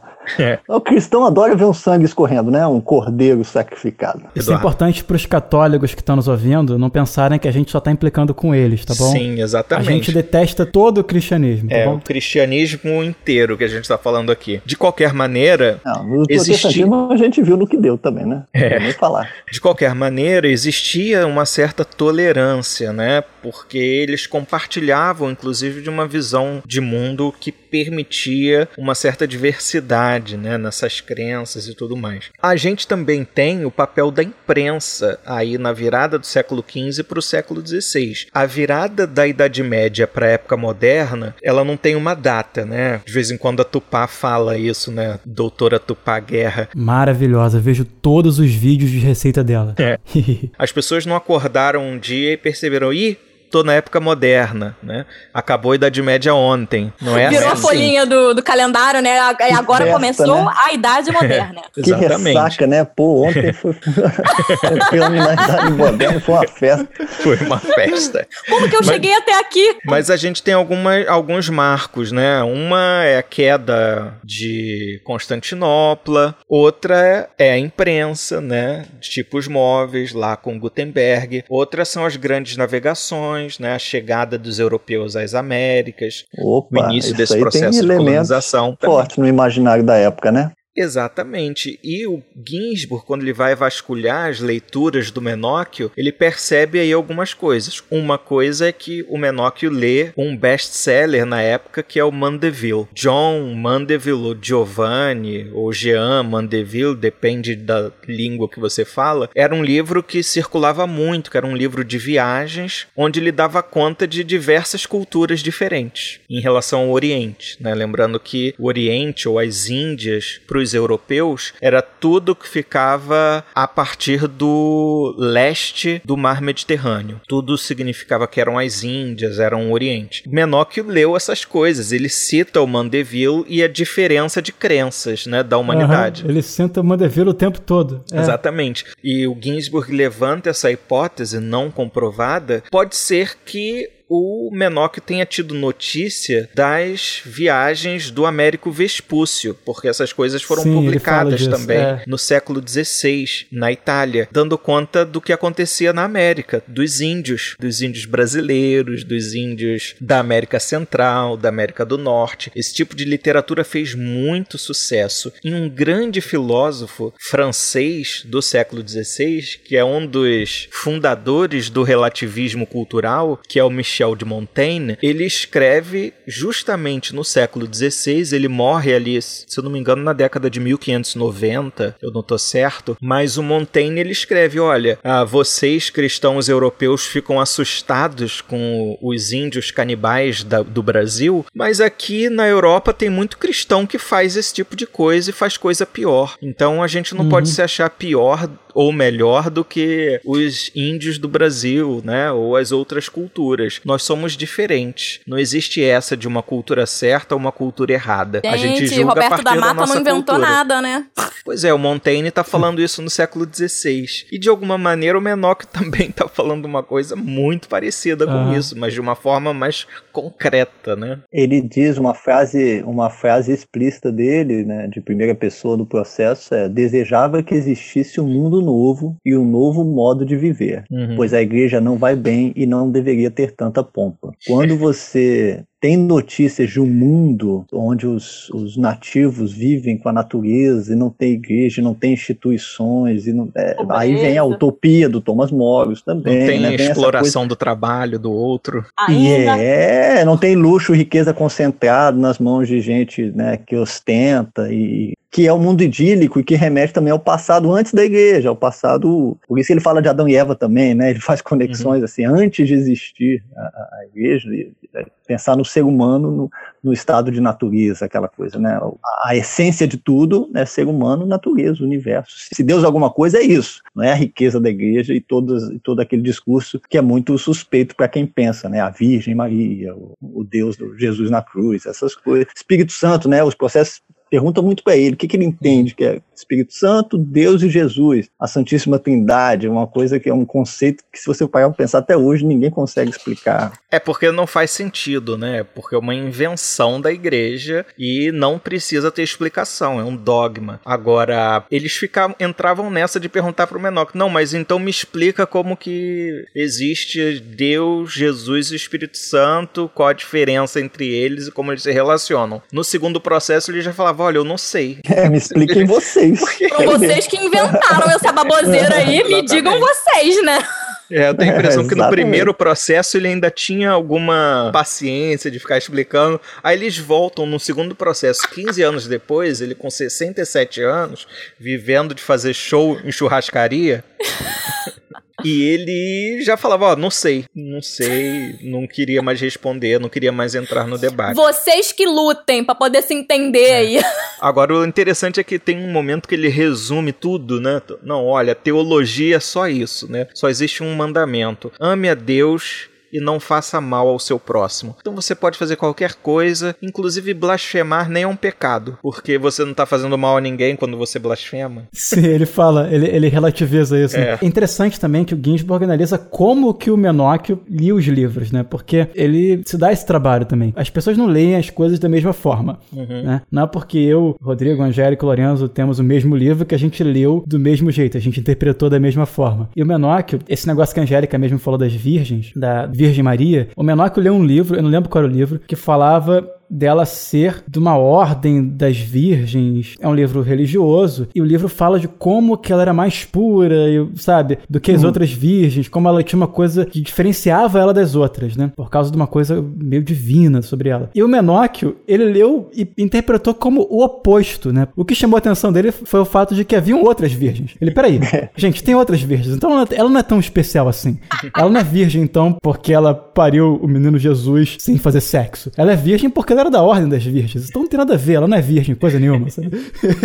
e é muito interessante, cara, é, como é que você é. vê como que a cabeça dele funcionava. Às vezes ele ia pra um lado bem mais lógico, bem mais literal das coisas, e, e fazia muito mais sentido, né? E é muito interessante essa coisa da, do cuidado com a palavra que o Ginsburg tem quando ele faz uma pesquisa, quando ele faz uma análise, né? Aliás, o Ginsburg ele publica muitos livros que são coletâneas de ensaios, né? E sempre tem um cuidado com o significado da palavra, com a história dos significados das palavras, que é a filologia, né? O pai dele, inclusive, assim como Mark Bloch, foi um resistente ao nazifascismo, inclusive foi preso, torturado e morto né, por nazistas na Segunda Guerra Mundial. O pai dele era um filólogo, nasceu na Ucrânia, fez a vida inteira na Itália como um grande intelectual. Aliás, o, o pai e a mãe do Ginsburg foram dois grandes intelectuais italianos. Né? A mãe dele foi uma escritora famosa também, sempre com cuidado com a palavra. E o Ginsburg faz isso, né? O que estava escrito no texto que o Menocchio leu, qual a interpretação que ele deu para aquela palavra específica e como que isso pode ter aparecido num depoimento dele. Isso é importantíssimo porque nós hoje não somos muito preocupados com as palavras e o Ginsburg chama a nossa atenção para isso. Inclusive na entrevista que nós fizemos com ele, ele chamou atenção para a importância da filologia como um antídoto contra as fake news hoje. Vamos ouvi-lo um pouquinho sobre isso?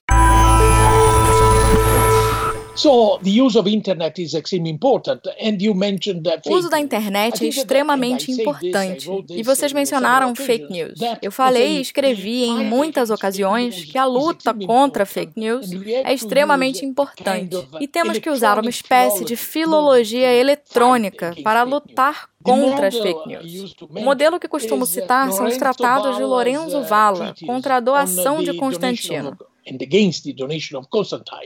No século XV, esse humanista italiano escreveu pequenos tratados contra um documento eclesiástico que espalhou o que diríamos hoje a fake news de que Constantino, o imperador romano, antes de morrer, doou um terço do império para a igreja. Valla demonstrou que esse documento era falso e usou uma mistura de diferentes ferramentas, incluindo anacronismos. And he used a, let's say, kind of mixture of different tools, including anachronism. Em outras palavras, anacronismos linguísticos como pistas da falsificação. E parece que temos que aprender com esses textos. Em outras palavras, uh, desbancar, destruir as fake news é possível. Eu penso que a filologia, em um sentido amplo, deveria ser usada como ferramenta. Temos que ensinar as pessoas, começando com os jovens, a usar filologia nesse sentido. Então, como eu falei muitas vezes, se nós perdermos a noção da verdade, sem aspas, estamos perdidos. Perdidos e claramente derrotados, porque os vencedores serão Bolsonaro, Trump, Salvini e assim por diante. Isso está bastante claro. Então, verdade e as maneiras de lutar pela verdade, começando com a filologia nesse sentido mais amplo.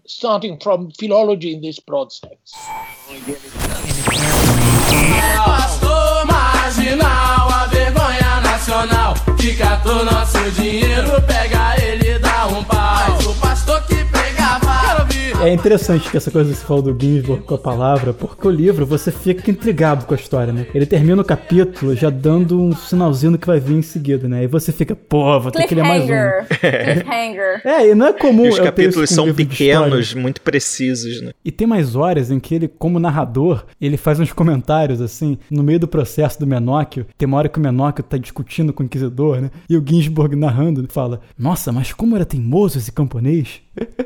É o que o Rodrigo falou também da importância da, de saber contar histórias, né? Tem, tem a narrativa, né? A microhistória, quando você conta histórias de indivíduos, você saber contar aquelas são contação de histórias que é um talento humano eterno e necessário, né? Que compõe uhum. grandes narrativas todas são assim. Segundo Harari, é por aqui, isso que nós somos humanos, né? Mas eu lembrei, falando das virgens aqui, eu lembrei do Reza Aslan, do episódio sobre Jesus, ele falou de uma questão, inclusive, de palavra, de filologia. Sim. De uma má interpretação da palavra virgem. Que é jovem, né? Que era jovem jovem, na época foi traduzido errado, aí disseram que ela era virgem e a versão pegou. Então tem tudo a ver com filologia é, e com a origem da palavra, com uma tradução mal feita e uma interpretação errada que entrou para a história. Né? Foi bater no menor, que até hoje as uhum. igrejas defendem uma tese por causa de uma tradução errada, de milênios atrás. Tem um texto do Ginsburg em outro livro, se eu não me engano é no Olhos de Madeira, ou é no Fio e os Rastros, agora eu não lembro, que ele vai recuperar a história de um lema, né, que é aquele que ficou conhecido como lema do iluminismo, que é sapere aude,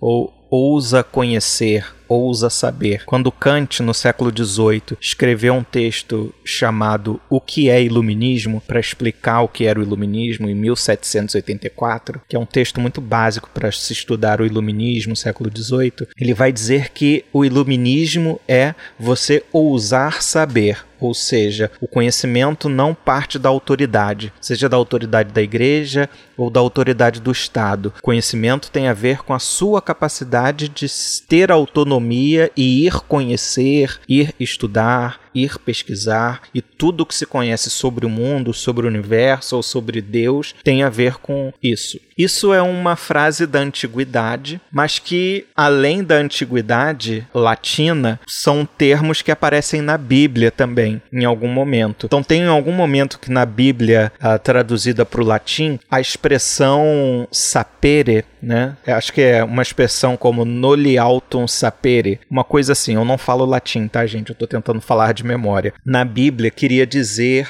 não seja soberbo, mas foi traduzido pela igreja né, como não ouse saber das coisas grandes, das coisas importantes, das coisas do alto. A igreja mudou um sentido dessa palavra na tradução da Bíblia. No século XVI, os humanistas, que eram estudiosos de latim, de grego, de hebraico, traduziram da maneira correta, novamente, justamente na época da Reforma. E no século XVIII, Voltaire e Kant também pegaram e traduziram da forma correta, pegaram essa tradução correta. Então, o que acontecia? O que, a igreja fez? Ela pegou uma frase na Bíblia que dizia para as pessoas não ficarem soberbas e traduziu isso como uma interdição ao conhecimento das coisas sagradas. Então a igreja deliberadamente traduziu de uma maneira equivocada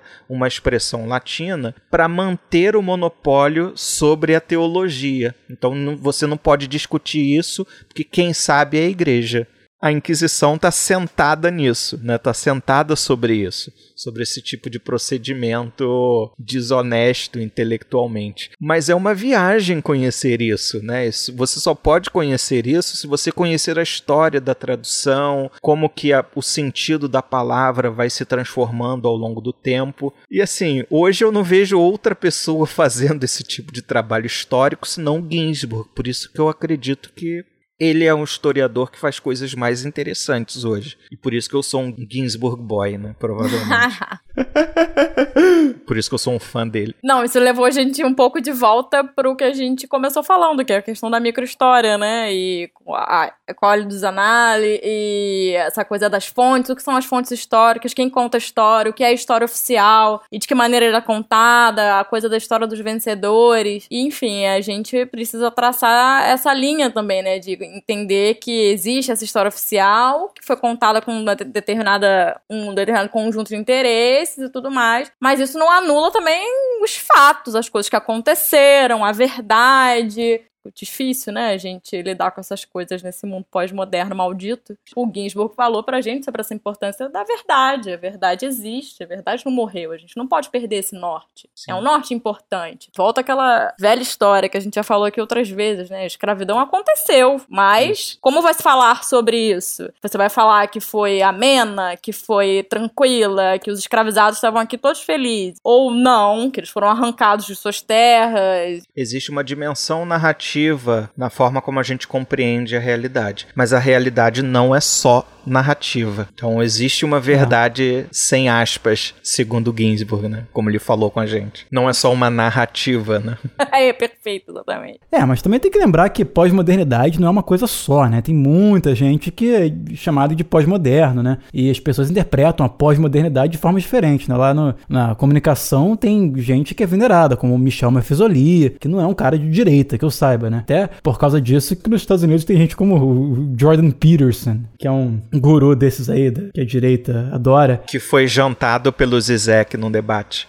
Sério? Tempo. Sim, não, e não, ele se ferrou todo na Rússia, fazendo um negócio para tirar as toxinas do corpo dele, porque ele se viciou num remédio, depois pegou Covid. Ah, Bizarro, ele agora voltou a falar, ele tava sem falar, a filha dele inventou uma. Enfim, eu não posso ficar horas falando mal dele, mas enfim, malucos, não, é, não, é o, né? não é o ponto. O fato é que ele acha que pós-modernidade é uma grande invenção marxista, né?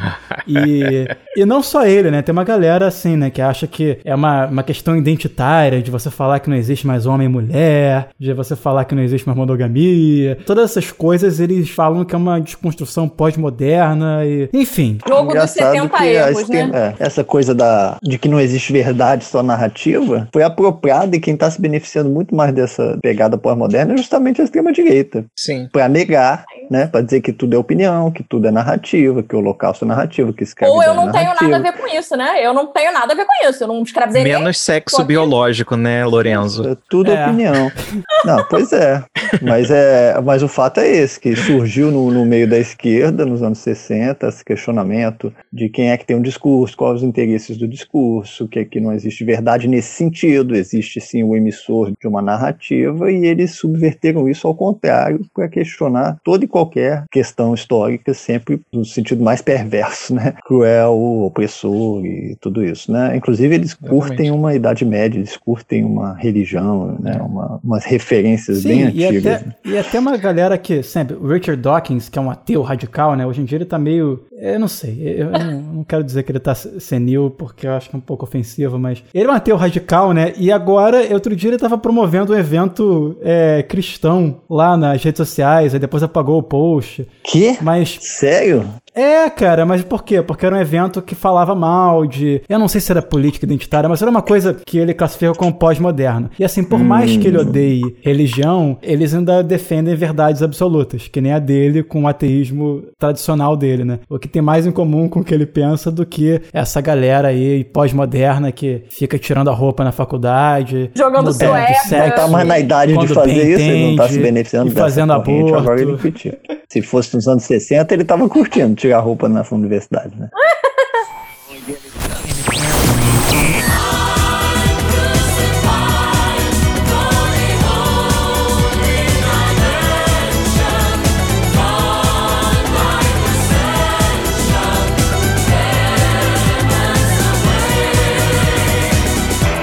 Mas a gente estava falando de Inquisição e agora a gente está falando de, de anti-pós-modernos, que são pós-modernos. É, e eu dei o exemplo da questão do sexo biológico e dessa discussão de gênero, que é chamado de ideologia de gênero, né? Eu não sei se vocês sabem disso, Sim. mas essa discussão sobre ideologia de gênero surgiu oficialmente dentro da Igreja Católica, né, no início desse século, dentro da ala mais radical, conservadora da Igreja Católica, né? Muito Pessoal ligada. anti-aborto, né? É. Pessoal que viu que toda a discussão do feminismo feminismo, na verdade, né, e dos direitos das pessoas LGBTs e tudo mais, deveria ser atacado a partir dessa recuperação da ideia de que o que define o comportamento e a vida sexual é o sexo biológico. Qualquer outra discussão é ideológica e daí ideologia de gênero, né? Então toda discussão sobre gênero, né, qualquer debate é chamado de ideologia de gênero e deve ser combatido. A Inquisição, ela acabou no século XIX, né, oficialmente, mas ela vai mudar de nome e no início do século XX, meados do século XX, na verdade, nos anos 60, essa ala da Igreja Católica, que era a Inquisição, muda de nome e vai ser chamada de Congregação da Doutrina da Fé, alguma coisa assim. Se chama rebranding. por manter a doutrina, a disciplina, sobretudo do clero católico. Né? É, são eles que investigam, por exemplo, os padres acusados de uh, pedofilia, abuso sexual. Vocês veem que eles investigam bem a beça, né? Ah. Pois é, eu ia falar isso, né? Pô, estão fazendo bom trabalho, hein? Pois Porra, é. troféu Pessoal joinha pra vocês. Sabe aí. fazer pesquisa. E, e o que acontece? Recentemente, um dos líderes né, dessa congregação para a doutrina da fé da Igreja Católica se tornou Papa, né? Bento XVI. Bento XVI é uma espécie de inquisidor moderno ou hera- ou herdeiro dessa Inquisição. E o Bento XVI é justamente um Papa que é ídolo desse pessoal de extrema direita que fica falando ideologia de gênero e quer combater esse tipo de coisa, né? Quer combater a diversidade, a liberdade, quer combater o feminismo, quer combater os gays, os transexuais. Então, olha só, né? Como a Inquisição ela acabou, mas a gente Mais ainda tem repercussões, né? E ele engavetou investigações de, de abuso sexual no mundo inteiro, né? Sim, que vinham. isso né? é tradição cristã.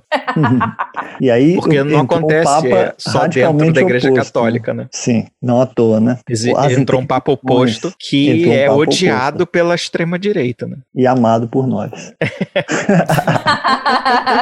E é jesuíta. E os jesuítas não se davam com a Inquisição, né? Inclusive a Inquisição É verdade. matou jesuítas. Pra caramba, né? Aham. Ainda vivemos uma guerra religiosa, né? Até quando vai durar isso? Bem, só pra finalizar a história do Menóquio, pra pra aqueles ouvintes que estão afoitos pra saber o que aconteceu com ele. Bem, ele morreu, né? A gente sabe, né? Que ele foi Estamos em executado. 2020, né, Não, gente? se ele não tivesse morrido, ele seria muito velho hoje. É, talvez. Acho que ele tá vivo em cada um de nós, né?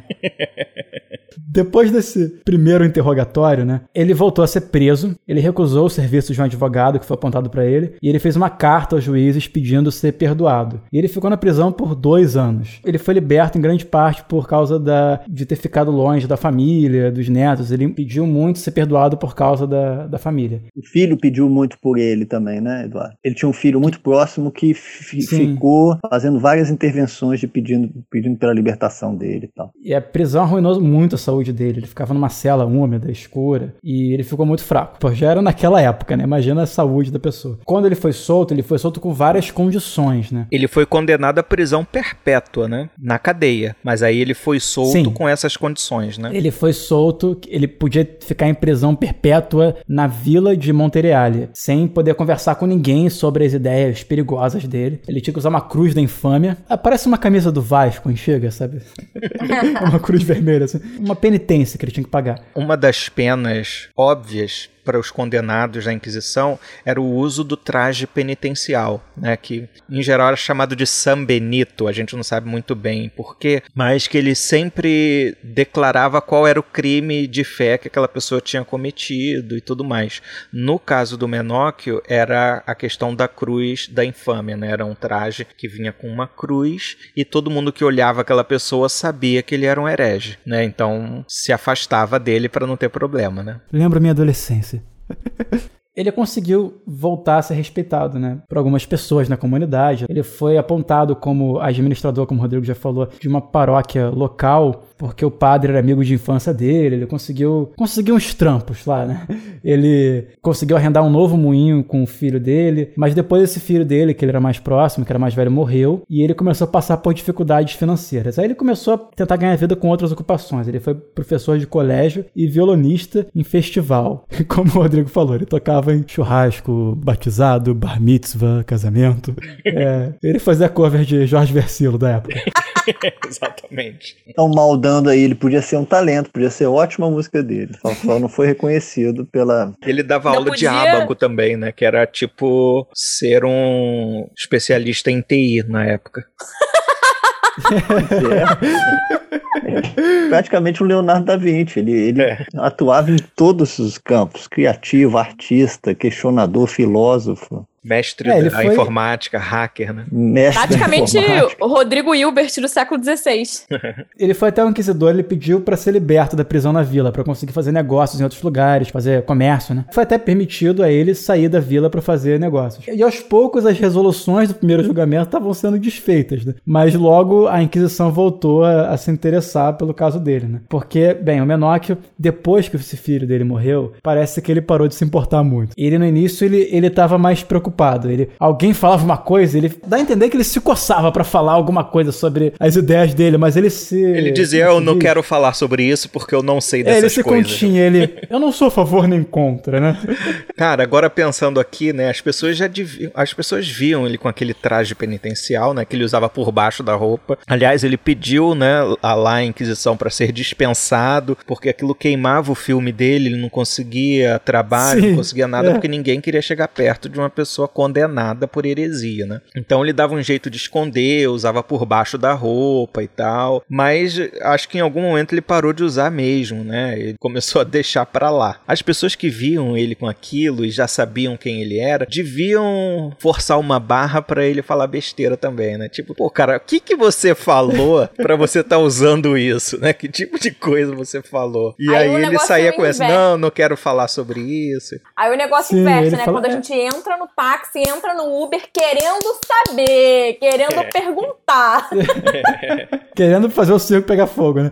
E ele. E há uma E fama que persegue o sujeito, né? Um, deve ser bravo. Ele quebrou o espírito dele, né? O primeiro julgamento e tal, ficar na cela e tal. Mas aí parece que ele foi denunciado por um violinista que tocava com ele. Em uma conversa com esse violinista, ele comparou ser monge a ser um mendigo. e aí ele começou a Não, mas relativizar. esse cara, de ser só, esse cristão cara só podia e ser baixista, turco. cara, pra ser mau caráter assim. Baixista. É. Aí ele disse que ele não acreditava nos evangelhos, que era tudo inventado por um bando de padre desocupado.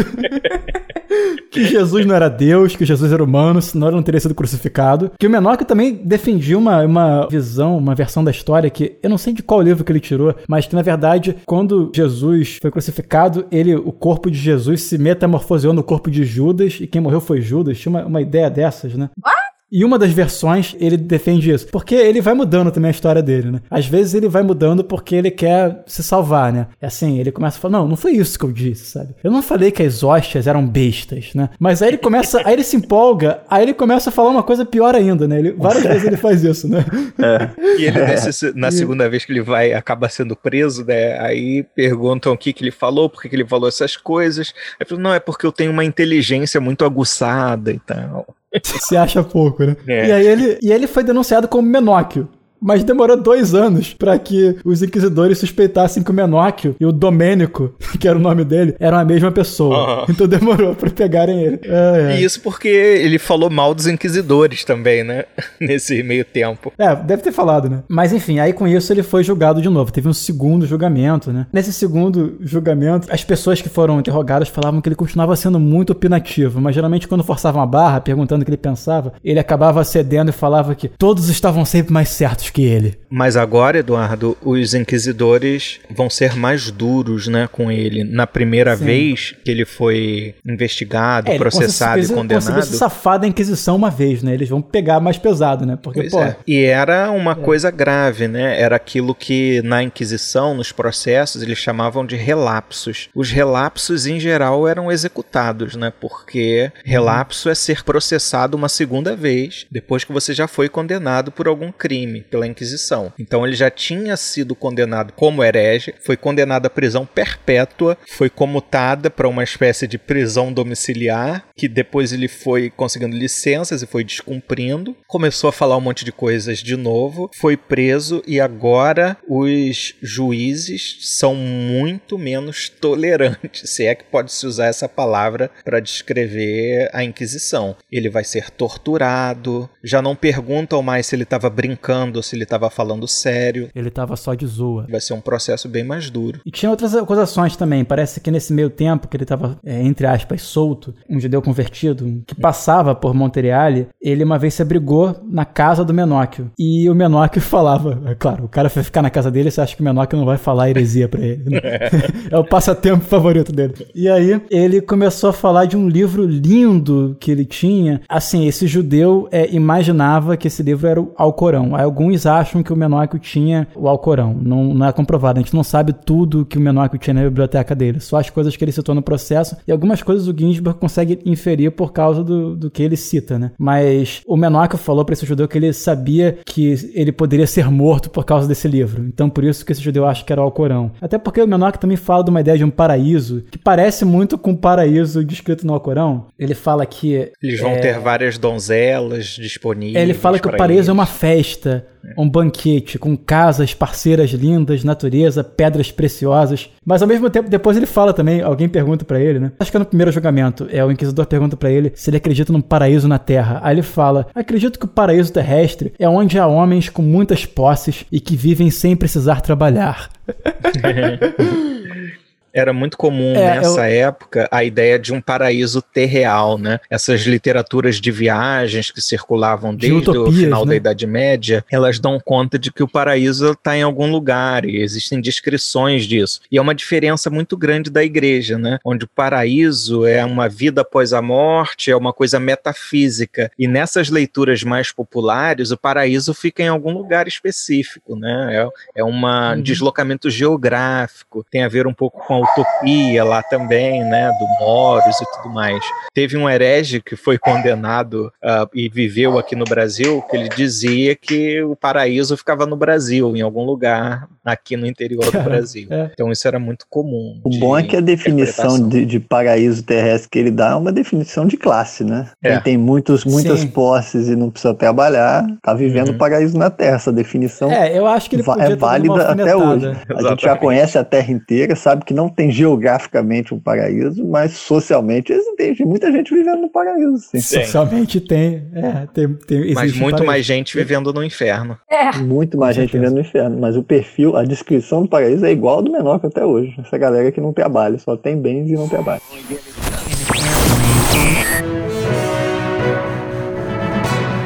Interrompemos nossa programação para informar que o Tribunal da Santa Inquisição de Lisboa acaba de sentenciar Pedro de Rates Renequim, um lisboeta de 64 anos que passou boa parte da sua juventude em Minas Gerais, trabalhando como minerador.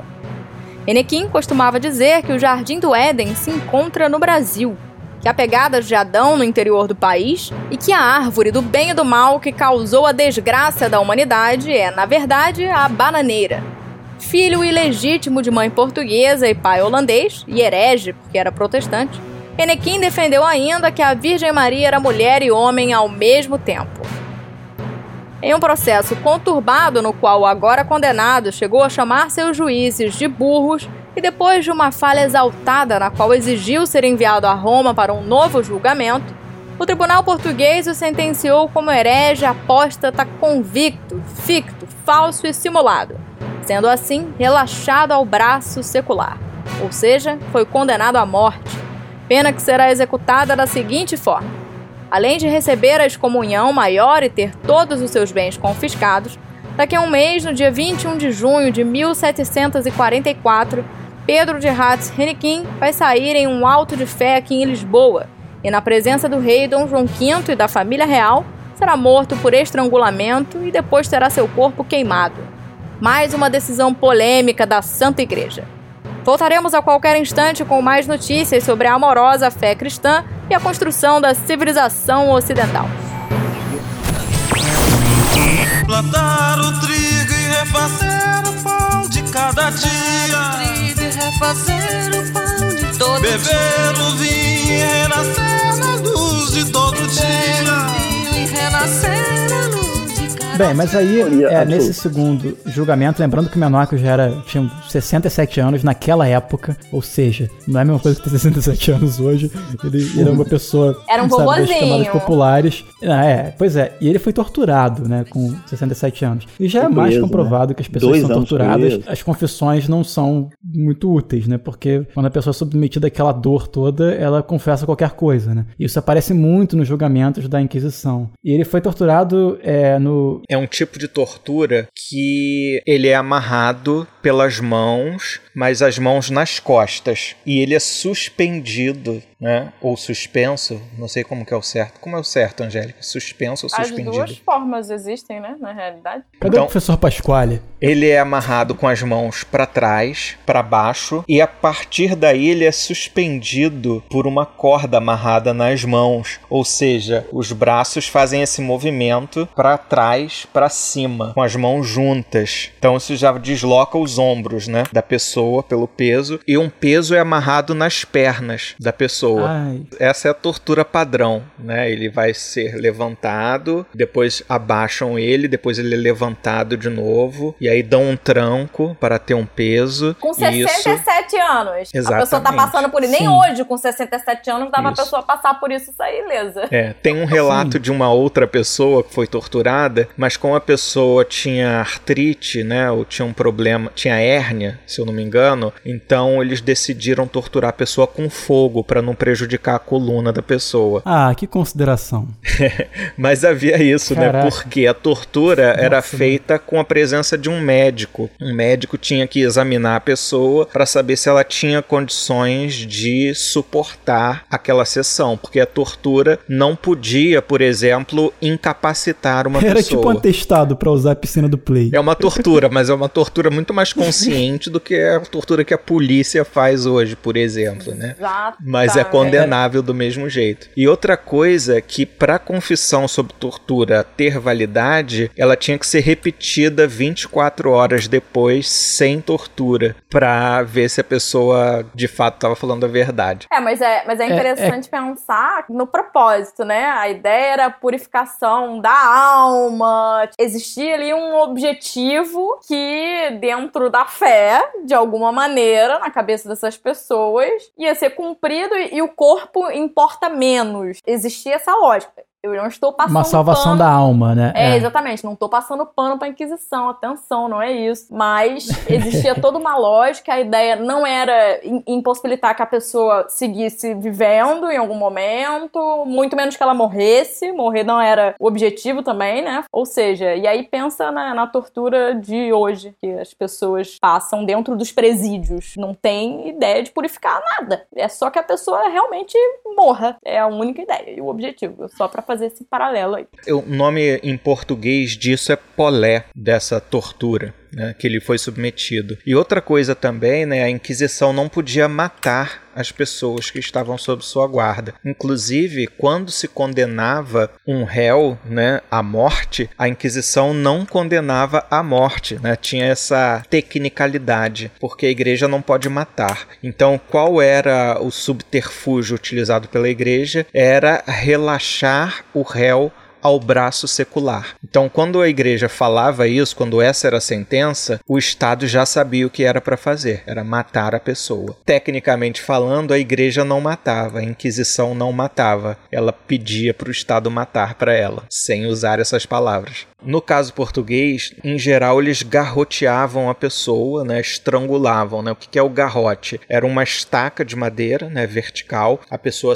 é encostada ali e amarrada, se passa uma corda ao redor da, do pescoço da pessoa, tem uma madeira e essa madeira é girada como um torniquete até estrangular a pessoa, quebrar o pescoço e depois a pessoa era queimada. Em geral, não se queimava as pessoas vivas, a não ser que as pessoas se recusassem a se retratar, né, esse tipo de coisa. Mas se a pessoa se retratasse, se reconciliasse com a fé, a pessoa tinha o direito de ou ser estrangulada ou ser decapitada antes de ser queimada na fogueira. Ah, eu adoro Natal. É, natalino. Natal, época de comentar as torturas das Inquisições. Será que nunca faremos se não confirmar a incompetência da América Católica, que sempre precisará de ridículos tiranos? Mas pode continuar, Enfim, Eduardo, só- nessa história Só do terminando a menor. história do Menóquio, estamos bem no finalzinho.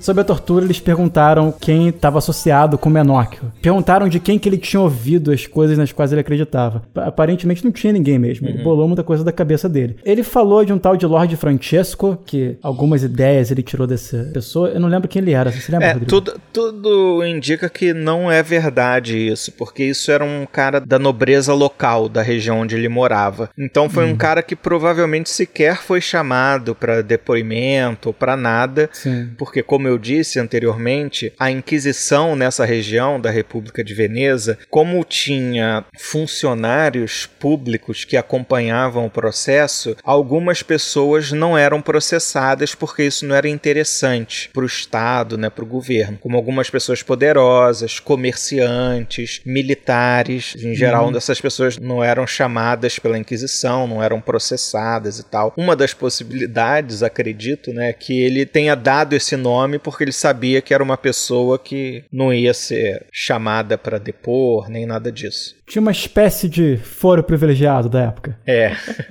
Informalmente, tipo Lava É. Jato. Bem, no final, Menóquio foi morto pelo Estado, né? Sim, aí o que acontece é que no final o próprio inquisidor local, né, lá da região do Friul, teve dúvidas em relação à condenação do Menóquio à morte, né? Então o que ele faz é ele remete Entrar em contato ele escreve cartas para a congregação do Santo Ofício em Roma, né? Em Roma ficava a sede do Santo Ofício italiano, né? Uma espécie de conselho da Inquisição. E o que o responsável diz é não, ó, vocês têm que levar isso até o fim. Essa pessoa tem que ser condenada, é uma pessoa perigosa, né? É um herege, é um heresiarca, é um ateu e faça cumprir a lei com todo rigor. E aí parece que o inquisidor tentou novamente, mas poxa, será que não? Dá pra gente ver e tal. Só dessa vez, vai. Umzinho, umzinho. Esse responsável pela Inquisição, ele fala: olha, o Papa mandou cumprir a pena até o fim. Aí ferrou. Ou seja, o próprio Papa se encarregou de mandar executar o Menóquio. E aí o Papa que é Clemente VIII.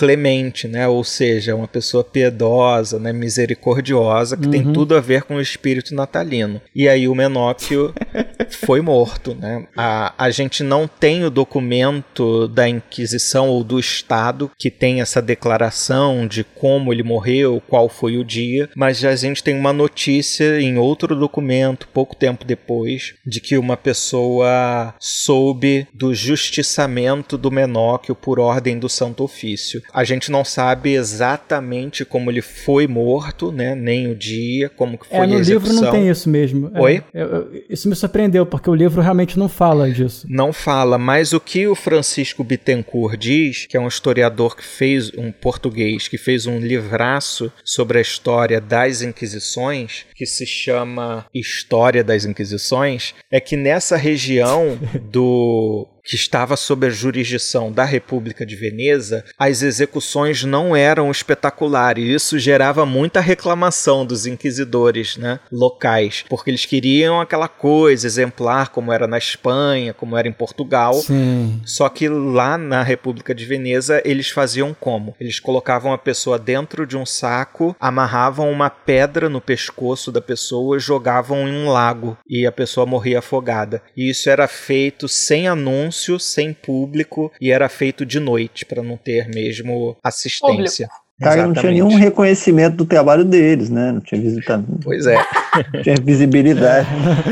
Queria só. não dava nem para postar no público. Insta. Não tá, é, pra ter Postar no popularidade. Insta, é. Fazer umas mídias, né? É. Hashtag execução, hashtag eu fui. Imagina. hashtag mais um dia de trabalho. Olha aí o resultado tá fruto do nosso trabalho aí. No final, o Ginsburg fala de outros moleiros hereges também, né? Ele fala de um tal de Piguino. Sim. Também foi acusado de heresia. E é muito interessante que ele também defendia umas ideias semelhantes de tolerância religiosa e tudo mais. E no final, ele termina com, com uma espécie de cliffhanger, sabe? Ele fala de depoimento de um sujeito que falou sobre a morte do Menóquio. E esse sujeito cita um outro chamado Marco ou Marcato, que segundo ele citava ideias semelhantes, de que morrendo o corpo, a alma também morria. E aí o Ginsburg termina falando: Sabemos muita coisa sobre Menóquio. De Marcato ou Marco, e de tantos outros como ele que viveram e morreram sem deixar rastros, nada sabemos. Isso para mim significa que vai que pode ter o dois ainda, sabe? a história um, continua. E um gigantesco é que... universo bibliográfico de moleiros hereges. Qual seria o título? Os outros vermes. Sei. Mais queijo mais vermes. é... Seria a tagline do, do pôster. E o Ginsburg acaba abrindo né, um campo de possibilidades que foi explorado bastante posteriormente. Tem um livro relativamente recente do Stuart Schwartz que se chama Cada um na sua lei: Tolerância religiosa e salvação no mundo atlântico ibérico. O Stuart Schwartz ele faz um grande levantamento tanto na América espanhola quanto na América portuguesa dessa cultura popular que carregava também uma certa tolerância religiosa. O próprio Stuart Schwartz, na introdução do livro, ele diz que ele foi inspirado na história do Menóquio. Então isso Legal. é só um exemplo de como que isso rendeu frutos e se descobriu um novo mundo, né, a partir dessa incursão do Ginsburg nos dois processos do Menóquio. You know you've all done wrong, you sinners. Drop everything and let that harmony ring up to heaven and. Então, gente, por que que vocês acham que é importante no Brasil do século 21 a gente conhecer a história do Menóquio? Por que que é importante a gente falar sobre esse moleiro que foi executado 400 anos atrás, hoje em dia? Por que que a gente está fazendo esse programa? É isso que o, que o ouvinte quer saber. Primeiro é porque a gente adora o Natal. Natal ocidental é a coisa mais cristão ocidental é a coisa mais importante na tradição do passadorama. Por quê? Porque a gente aproveita para dizer que não existe religião, não existe Deus, a igreja tá errada.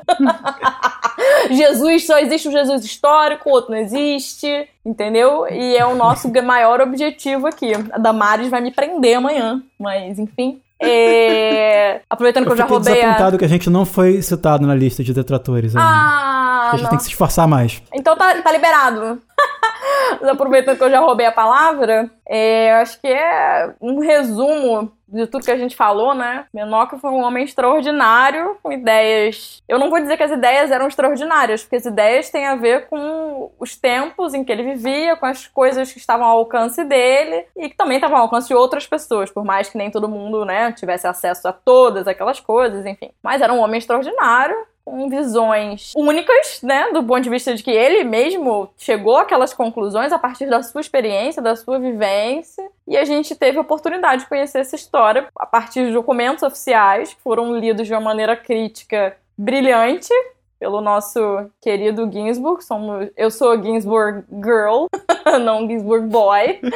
Ele ensina pra gente lições que até hoje a gente, enquanto ser humano, não aprendeu, né? Tolerância religiosa e visão crítica da religião. Acho que são ideias que, infelizmente, 400 anos depois, a gente ainda precisa avisar que o coleguinha que bate tambor tá tudo bem, também será salvo, como disse Menóquio. É triste a gente ter que reiterar isso hoje, mas enfim, essa lição já tava lá no 16 com Menóquio. É um cara que a gente devia, pelo menos agora, 400 anos depois, dar uma escutada. Eu acredito que tem uma mensagem importante, não só na forma como o Ginsburg constrói o livro dele, mas em alguns princípios organizados ali na cabeça do Menóquio. E acho que o principal é: o mundo novo é um mundo sem exploração. E esse mundo novo não vai cair cair do céu não vai ser concedido por uma divindade, ele vai ser construído pelas pessoas. Acho que essa é uma mensagem importante, sobretudo para a forma como as pessoas enxergam ainda o clero, a autoridade religiosa, o discurso religioso. No Brasil, eu acho que ter esse tipo de consciência uh, de 400 anos atrás de um camponês isolado no meio da Itália, eu acho que é um tipo de pensamento que soaria como uma coisa revolucionária hoje. Né? Triste, é. porém real. É, não sei se triste,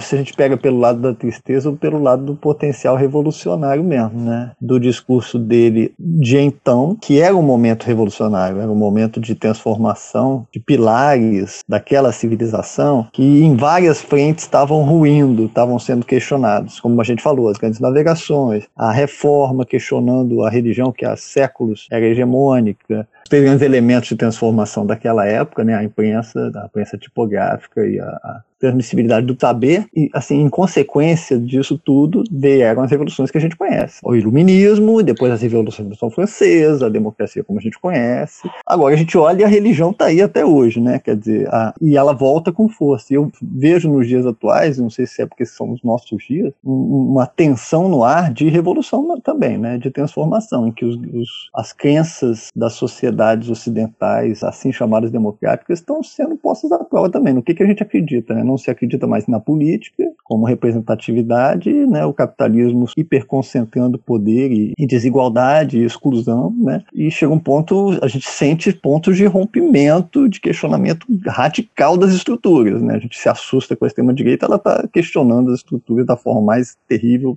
possível, mas vem um questionamento do outro lado também, né? Então, primeiro essa, esse potencial revolucionário do questionamento religioso e depois essa questão mesmo, fora da desigualdade, né, que, que não se resolveu, da questão da liberdade religiosa em si. Eu acho que é um princípio democrático que a gente fala muito, mas que está engatinhando ainda, né? A gente está nas mãos de religiões. O, cristianismo tem mais de dois mil anos, o judaísmo tem mais tempo ainda, o muçulmano é mais recente, né? O, o, islamismo, mas nem por isso é melhor, né? Quer dizer, o monoteísmo tomou conta da humanidade de um jeito que eu acho que fecha as portas para o que pode haver de bonito, e olha a mensagem natalina aí, né? No impulso transcendente da humanidade, nesse desejo de vislumbrar outras possibilidades de mundo, de sentimento, de conexão cósmica com a natureza, seja com o que for. O menor que é um exemplo que a gente falou da cosmogonia individual. Liberdade religiosa deveria ser você ter liberdade de criar sua própria cosmogonia. Cada um de nós é um indivíduo com valores próprios e uma combinação de valores que é um mix da experiência individual e do contexto coletivo, da, de onde a gente vive, da língua que a gente fala, dos valores que a gente cultiva. Então a gente pode pegar um pouco da religião que tem por aí, mas a gente não tem obrigação de, no nosso cardápio de liberdade religiosa, ter que ser evangélico, ou ter que ser católico, ou ter que ser do candomblé e só seguir aquelas religiões. Se bem que candomblé eu deixo de fora dessa lista que eu estou falando de, de de religiões monoteístas, né? E as religiões politeístas já são muito mais ricas por natureza, todas elas, né? Esse exemplo da liberdade individual enquanto um impulso individual de criar seu próprio sentido para a vida, para o mundo, para Deus, para o que for, isso é liberdade religiosa e não poder ser espírita ou judeu ou católico ou, ou evangélico, né? Ou ateu, né? Está na hora da gente romper. Então, se você não, não segue nenhuma das grandes religiões, você é ateu? Não, você pode ser transcendente, místico, menoquiano, como eu gostaria de ser. Vem ser herege com a gente.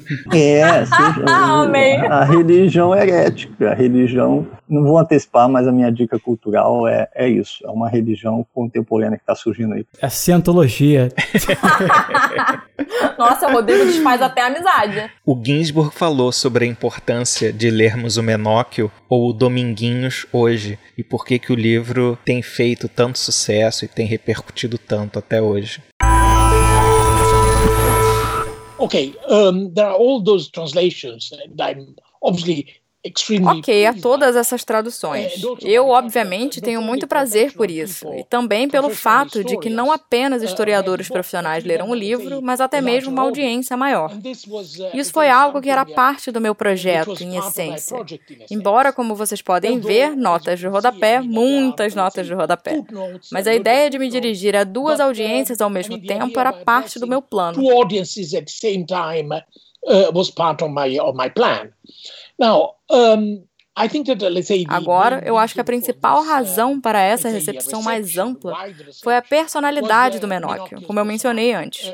Em outras palavras, havia algo tão especial neste homem e nele ser capaz de falar além dos séculos e além dos espaços para pessoas de diferentes formações, de diferentes culturas e assim por diante. People from different backgrounds, different cultures and so on and so forth. Then there are two, uh, let's say, issues. Também há dois aspectos que estão em um nível muito similar. Por um lado, há um desafio à autoridade ou às autoridades, tanto seculares quanto eclesiásticas. Ou deveria dizer, tanto eclesiásticas quanto seculares. E existe a interação, a fricção e a interação entre a cultura oral e a cultura escrita. The friction and the interaction between oral culture and written culture. Agora, os dois aspectos são, em essência, traduzíveis na medida em que eles podem ser imediatamente compreendidos e, de alguma forma, experimentados, talvez através das gerações em, digamos, quase todo o globo. In, uh, nearly the entire globe. Uh, and so então, todas as culturas podem experimentar essa ideia de desafio à autoridade, por um lado, e grande parte da humanidade passou por essa interação entre cultura oral e cultura escrita. Uh, an oral culture and uh, written culture. No final da minha introdução, na primeira edição do meu livro, em 1976, eu digo que, por um lado, Menóquio é uma espécie de contemporâneo, mas, por outro lado, ele pertence a um passado completamente diferente, um passado que foi apagado. It belongs to a completely different past, a past which has been erased. Uh, eu também menciono uma frase do Walter Benjamin sobre a recuperação do passado em um mundo verdadeiro e redimido, transformando a frase de um tom messiânico para um tom secular, eu digo. Redimido, isso é, liberado. Turning the sentence uh, from a messianic tone into a secular tone, I said mas depois de quase 50 anos, eu também posso dizer algo sobre o uso potencial desse livro hoje. I can also say something about, uh, let's say the, let's say the potential use of this uh, of this book. E eu menciono história global, mas em que sentido? Bem, um historiador italiano escreveu um ensaio dizendo que a noção de cultura popular, e ele fez uma referência explícita aos meus trabalhos neste tópico, é um tipo de tópico ultrapassado, que não tem mais interesse works uh, on that topic, it's a sort of, uh, let's say, uh, outdated topic. This seems to me E eu disse: Isso parece para mim míope, para dizer o mínimo. Em que sentido? Quando somos confrontados com história global, e eu estou tomando história global do ponto de vista da res geste, a realidade do passado, do ponto de vista da história, não da escrita histórica. Por que nós temos que fazer uma distinção? História global, como fenômeno, é algo que começou séculos atrás e que continua em um ritmo muito rápido, mas não é algo que emergiu nas últimas décadas décadas. But uh, uh, it's not something which emerged uh, in the last decades. And then uh, there is the notion of e a noção de história global do ponto de vista da escrita histórica, que é, eu diria, uma das respostas possíveis àquele fenômeno. Então, eu estou levando em conta a história global como fenômeno. E eu digo, quando somos confrontados com continentes como as Américas, Ásia, África, when we are confronted with continents like the Americas, Asia, Africa, nos quais nós tivemos colonizações europeias que duraram séculos e produziram documentos nos quais a distância entre os colonizadores e os colonizados é comparável com a distância que existiu nos julgamentos inquisitoriais. Is comparable to the gap which took place in Inquisition trials. Então, minha abordagem oblíqua aos julgamentos inquisitoriais pode ser, digamos, uh, não imediatamente tomada como um exemplo, mas pode inspirar uma abordagem a documentos, não necessariamente registros judiciários, mas também registros judiciários mas todos os tipos de documentos produzidos por colonizadores europeus. Então, nesse sentido, eu acho que esse livro tem usos possíveis. pode inspirar diferentes tipos de pesquisas. Possible use can inspire uh, different kind of research. Soon you know I'll leave you and I'll never look behind. Cause I was born for the purpose that crucifies your mind. So can't convince your mirror. Recomendando que todos conheçam o trabalho da Ventura Profana. Ventura Profana é uma bicha travesti, artista plástica, cantora, escritora, compositora e pastora missionária de uma nova religião em que ela própria é a profeta e ela anuncia a salvação da humanidade através das bichas, das negras, das índias e das travestis.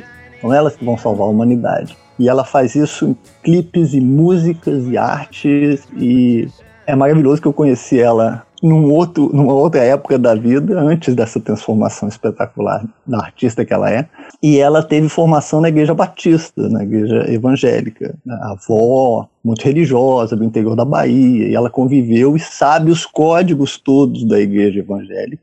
O questionamento da autoridade do status quo ele é mais eficiente quando você conhece por dentro as entranhas dessa, desse mecanismo. Assim como o Menor questionava a igreja por conhecer e ler sobre. Né? Então ela descobriu que, a partir da arte e dos códigos utilizados pela igreja para conquistar, para arrebatar, para se disseminar né, de forma tão forte no Brasil, quais eram? Né? Era, era o, o, uma linguagem do ministério do louvor, né?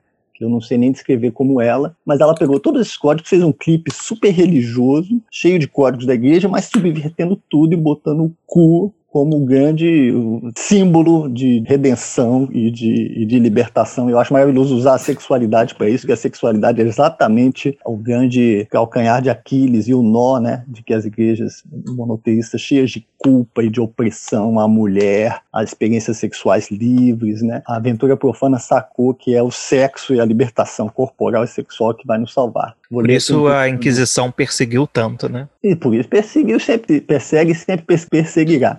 Então, já que o ser humano não vive sem religião, vamos criar religiões verdadeiramente libertadoras. Ela lançou um disco esse ano chamado Traquejos Pentecostais para Matar o Senhor. E o slogan dessa, de uma das músicas dela, a letra, é o seguinte: Contra mim, todo macho retrocederá. Nome de travesti tem poder. Quando estiver em frente ao mar e não puder atravessar, chame as travas com fé. Só elas abrem o mar. Vitória, vitória. A vitória é travesti. A vitória virá. Para derrubares, para destruíres e para ruinares. Edificando e plantando. Videira, videira, videira, videira, videira, videira, videira, videira, videira, videira, videira, videira, videira, videira, videira. E eu recomendo, como sempre, um filme do Coutinho, contando um breve caso. O Richard Dawkins tinha lançado o livro Deus, um Delírio, usando toda a racionalidade para questionar as religiões, né? Para dizer, gente, Deus não existe, por A mais B, tá aqui provado a ciência diz para vocês. E eu estava empolgado com o livro e cheguei no, no Coutinho e falei, Coutinho, você já viu esse livro? Tá sendo muito discutido, Richard Dawkins, né? A ciência questionando as religiões. O Coutinho olhou para mim e falou, isso é besteira total, joga isso no lixo. Entendeu?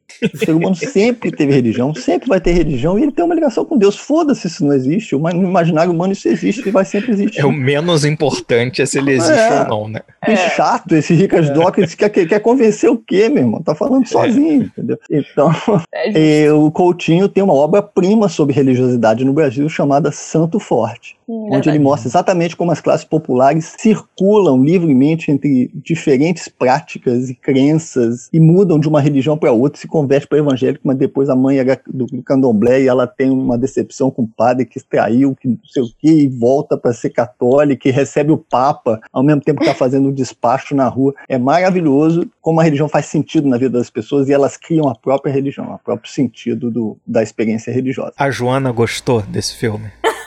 A Joana está sempre à frente. Antes mesmo do filme existir, ela já recomendava.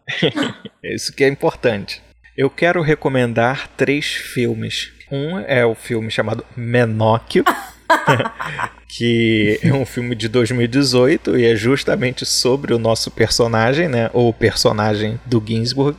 É um filme do Alberto Fassulo italiano, né, que saiu em 2018, e tenta recriar um pouco a trajetória do Menóquio ao longo dos processos, né? Mistura um pouco, tem falas dos processos, não é um filme com uma narrativa muito tradicional. Então, para quem está esperando uma reconstituição fiel do livro do Ginsburg, não é isso. Mas eu acho que é um filme muito interessante, tem uma produção de arte, uma fotografia belíssima, uma reconstituição de figurino, de cenário, que me parece muito bacana, que vale a pena ver para ter um pouco de uma recriação de uma atmosfera ali do que o Menóquio possa ter falado ou feito, e é bacana porque dá um rosto para esse personagem, né, o que eu acho muito legal. Um outro é o Sombras de Goya, é um filme do Milos Forman, de 2006, que fala um pouquinho sobre o final da Inquisição na Espanha quem faz papel ali do inquisidor, né, na verdade de um padre que faz parte da Inquisição e que é o vilão do filme, é o Javier Bardem. Então ver o Javier Bardem num filme como vilão e como integrante da Inquisição espanhola é sempre legal. Tem o perigo de você ficar a favor da Inquisição, né, mas enfim. De você começar a achar que eles têm boas ideias, né? Tem umas ideias interessantes, né? É. E o Decameron do Pasolini de 71 que é um clássico, né? Decameron é um livro lá do Boccaccio, né? Uma obra do Boccaccio que tem 100 novelas. Pasolini filmou nove, né? Recriou ali, né? A partir da sua lente. E é um filme delicioso de se ver. São nove historinhas curtinhas, né? O filme não é um filme longo, é um filme curto. E é cheio dessa carnalidade desse mundo concreto, né? Que é muito parecido com o que a gente imagina que seja esse universo cultural, essa jaula flexível do Menok. Quem não viu esse filme, veja hoje, pare de ouvir o episódio, mesmo agora no final, antes de ouvir o resto do programa e veja o filme Decameron. Eduardo decidiu? Eu vou dar dicas chatas hoje. Não são, enfim, não, não, não, são chatas, são boas dicas, mas são dicas que não é assim um filme para você ver e se divertir. eu tô indicando dois livros que são né, livros de história, né? É, o primeiro é livro Uma História Viva. É um livro chamado Livro, do Martin Lyons. É, meta-livro. Esse aqui é um meta-livro, é. Fala sobre a história do livro, sobre o início da prensa tipográfica, prensa de tipos móveis, que aqui no ocidente acredita da invenção ao Gutenberg, mas eles também falam de exemplos anteriores na China e na Coreia. Quase tudo foi inventado na China antes de, de aparecer no mundo ocidental, né? O que a gente chama de livro hoje, na verdade, é o códice, né? Uma forma de encadernação, né? Porque antes tinha os rolos também e tinha várias formas de você fazer o suporte em cima do qual você escrevia, né? Tinha o pergaminho, é, tinha uma que era feita de trapos velhos, depois surge o papel, né? Que é feito é, origem vegetal, como a gente usa hoje, né? Esse livro é bem fácil de ler, tem muito bonito, inclusive a edição, tem várias imagens. Não é um livro muito barato, mas eu ouvi dizer que você consegue em meios alternativos. é, e se você achar que não, o livro é uma história muito bobo para mim, Eduardo. Pô, isso aqui eu li no Jardim de Infância, livro uma história. Então tá bom, para você eu indico o aparecimento do livro. Eu não sei falar o nome dessas pessoas. Lucien Febvre. Ele tá todo Febvre. versado eu sou, no francês. Eu sou hoje. brasileiro e não faço francês, né? Mas foi como eu, eu aprendi na e... faculdade, provavelmente tá errado, mas não tem problema. É, é dele com Henri Jean Martin, Henri Jean Martin. Eu não sei. Foca realmente mais no lado do Gutenberg, lado ocidental, mas é mais aprofundado. Eu recomendo para quem quer estudar esse tipo de coisa. Recomendo para todo mundo e vou mandar um salve para meu orientador de monografia da faculdade, que me apresentou esses livros, o professor Márcio Gonçalves, que eu não sei se vai ter tido paciência para ouvir esse programa até o final. Caso ele esteja nos ouvindo, eu quero mandar um, um abraço para ele. É, para eu ir numa total direção oposta e para a gente fazer que esse, esse pequeno binômio alta cultura, baixa cultura, um binômio que a gente, na verdade, é contra, né? Pra deixar claro. Eu vou indicar Sim. uma novela. Hum. Uma novela do Grupo Globo, ainda por cima. Hum. Por que, que eu vou fazer isso? Porque nós estamos aqui no meio dessa quarentena que não acaba, porque não existe plano de vacinação. E aí a pessoa tem que fazer o quê? Assinar a Globoplay e ver novela de vez em quando, né? Faz parte da, da nossa geração. Descobri até há pouco tempo que Lourenço é noveleiro, inclusive, para quem não sabia, eu tô, tô entregando logo. E eu e Rodrigo quem demos nunca, né? início. Né? não, quem nunca dessa geração, impossível. A gente cresceu com TV ligada dentro de casa, todos nós, desde que temos TV, né, gente? Existia televisão na época. Quando você era jovem, ainda não, né, Lorenzo? Mas depois ela veio, chegou pra você. Mentira. Isso. Me chamou de velho. Tinha, tinha três canais.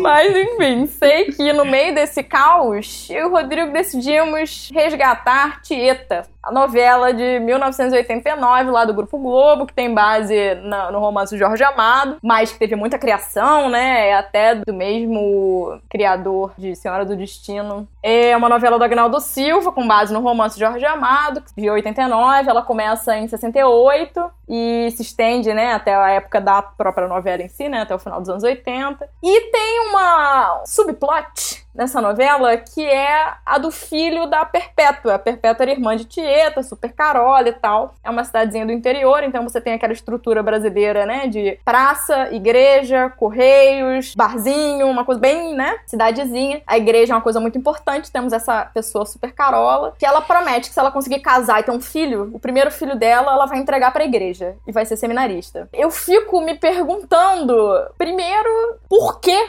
fazer uma coisa dessa com uma criança. Porque ela manda o rapaz para estudar, ele é uma criança ainda, tem, sei lá, 13 anos, 14 anos. E eu não sei, para quem não conhece a história, né, a grande coisa da história é que Tieta se apaixona pelo sobrinho e esse sobrinho seminarista se apaixona por Tieta e eles têm uma relação carnal ainda por cima, né? É, spoiler, pra quem não viu. Mas. Eu não lembro disso, não. A Tieta era a Sônia Braga, maravilhosa. Não, essa é do filme. Tieta do filme. Tieta da novela era. Beth tô Faria. esclerose. Beth Beth Faria. A Tieta da novela era Beth Faria. E o sobrinho dela, de fato, parecia ter uns 40 anos a menos do que ela. Essa é a história, né? Então, Tieta e o sobrinho, seminarista e tal. E antes deles realmente consumarem a relação e se aproximarem e tal, enquanto um homem e mulher, pra além de toda a estranheza que é um sobrinho e uma tia se relacionarem, por mais que eles nunca tivessem se relacionado enquanto parentes até então, eles eram duas pessoas estranhas que nunca se conheceram até esse momento dessa paixão e tal. A gente fica vendo o Cássio Gabos Mendes, como um seminarista jovem que não conhece nada da vida, sofrendo imensamente com uma culpa católica que a gente brasileiro, brasileira conhece muito bem, e ele não sabe o que fazer com aquilo, e, e é uma dor, e é um negócio assim que você sente aqui do outro lado da tela, sabe? O que tá acontecendo com ele, ele ajoelha no milho e ele fica acordado a noite inteira rezando.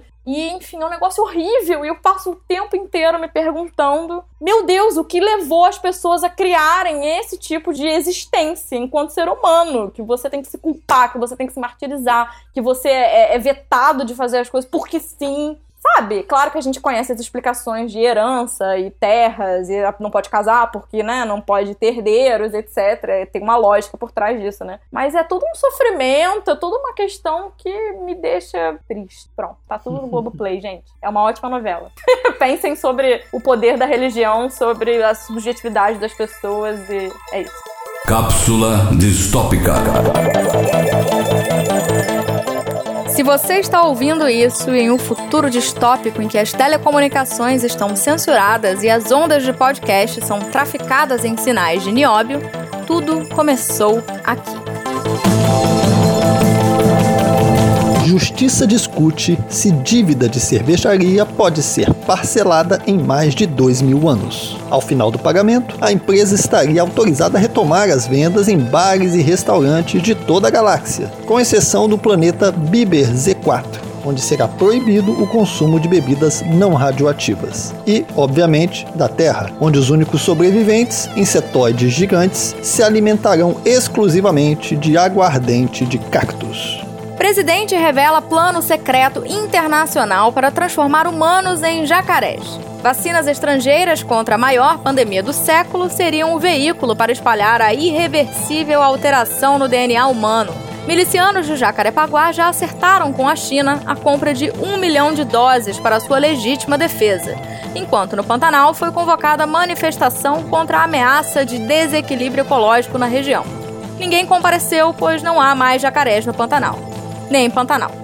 São Algoritmo é finalmente canonizado pelo Vaticano em cerimônia oficializada pelo Papa Bot 3000. Os seguidores do santo não precisarão rezar nem fazer pedidos, pois ele já conhece os desejos mais íntimos de cada um e antecipa todas as suas ações, determinando de vez o fim do livre-arbítrio e da própria existência da Igreja Católica. Como reação ao embargo econômico total imposto pela China, Estados Unidos e União Europeia, o governo teocrático patriota do Brasil lança novo programa de habitação popular, Minha Soja, Minha Vida. O estoque de bilhões de sacas encalhadas de soja, além de já compor a cesta básica e a merenda escolar, vai agora virar argamassa para a construção de moradias. Máscaras anti-intoxicação serão distribuídas gratuitamente aos beneficiários do programa. Associação da Liberdade Liberal Brasileira divulga manifesto em apoio à recondução de Jairzinho II à presidência da República, dando continuidade aos oito mandatos da dinastia Bolsonaro. O manifesto liberal reconhece que a decisão é difícil, mas conclama o país a evitar a volta do PT. A cerimônia de recondução está marcada para o próximo domingo e, segundo o Instituto Vox Day, a aclamação de Jairzinho II subiu para 98 8,2% entre evangélicos, os únicos habilitados a participar desta decisão.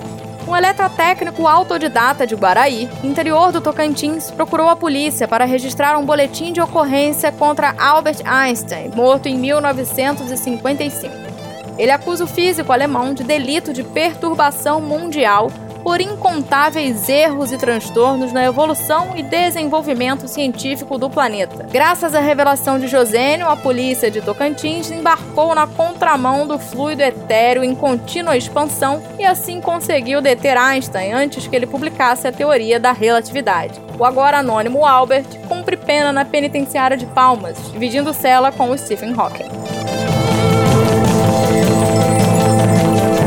Passadorama alerta. Para certos ouvintes, algumas dessas notícias podem soar familiares. Fique atento, a distopia já começou.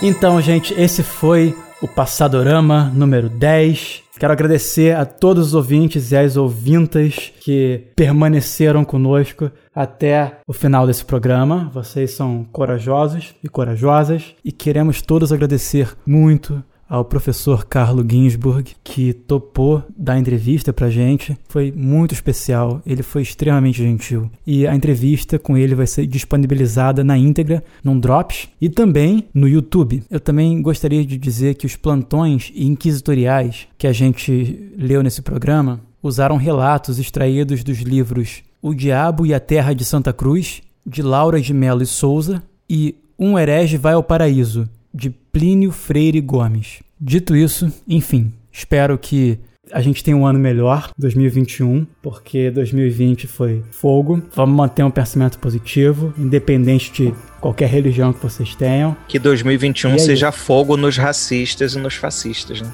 Uhul! Com certeza. É isso, a salvação virá. Vamos construir a nossa própria salvação, queimando as igrejas todas que estão por aí. Paz para todos. Feliz Natal! Ai, meu Deus. Feliz Natal, uma fogueira tchau, tchau. metafórica, porque as palavras é que tem poder. Até mais, gente. Tchau, tchau. Tchau. Para todos os ouvintes do Passadorama, Augusto dos Anjos, o Deus Verme. Fator universal do transformismo, filho da teleológica matéria na superabundância ou na miséria. Verme é o seu nome obscuro de batismo. Jamais emprega o acermo exorcismo em sua diária ocupação funérea.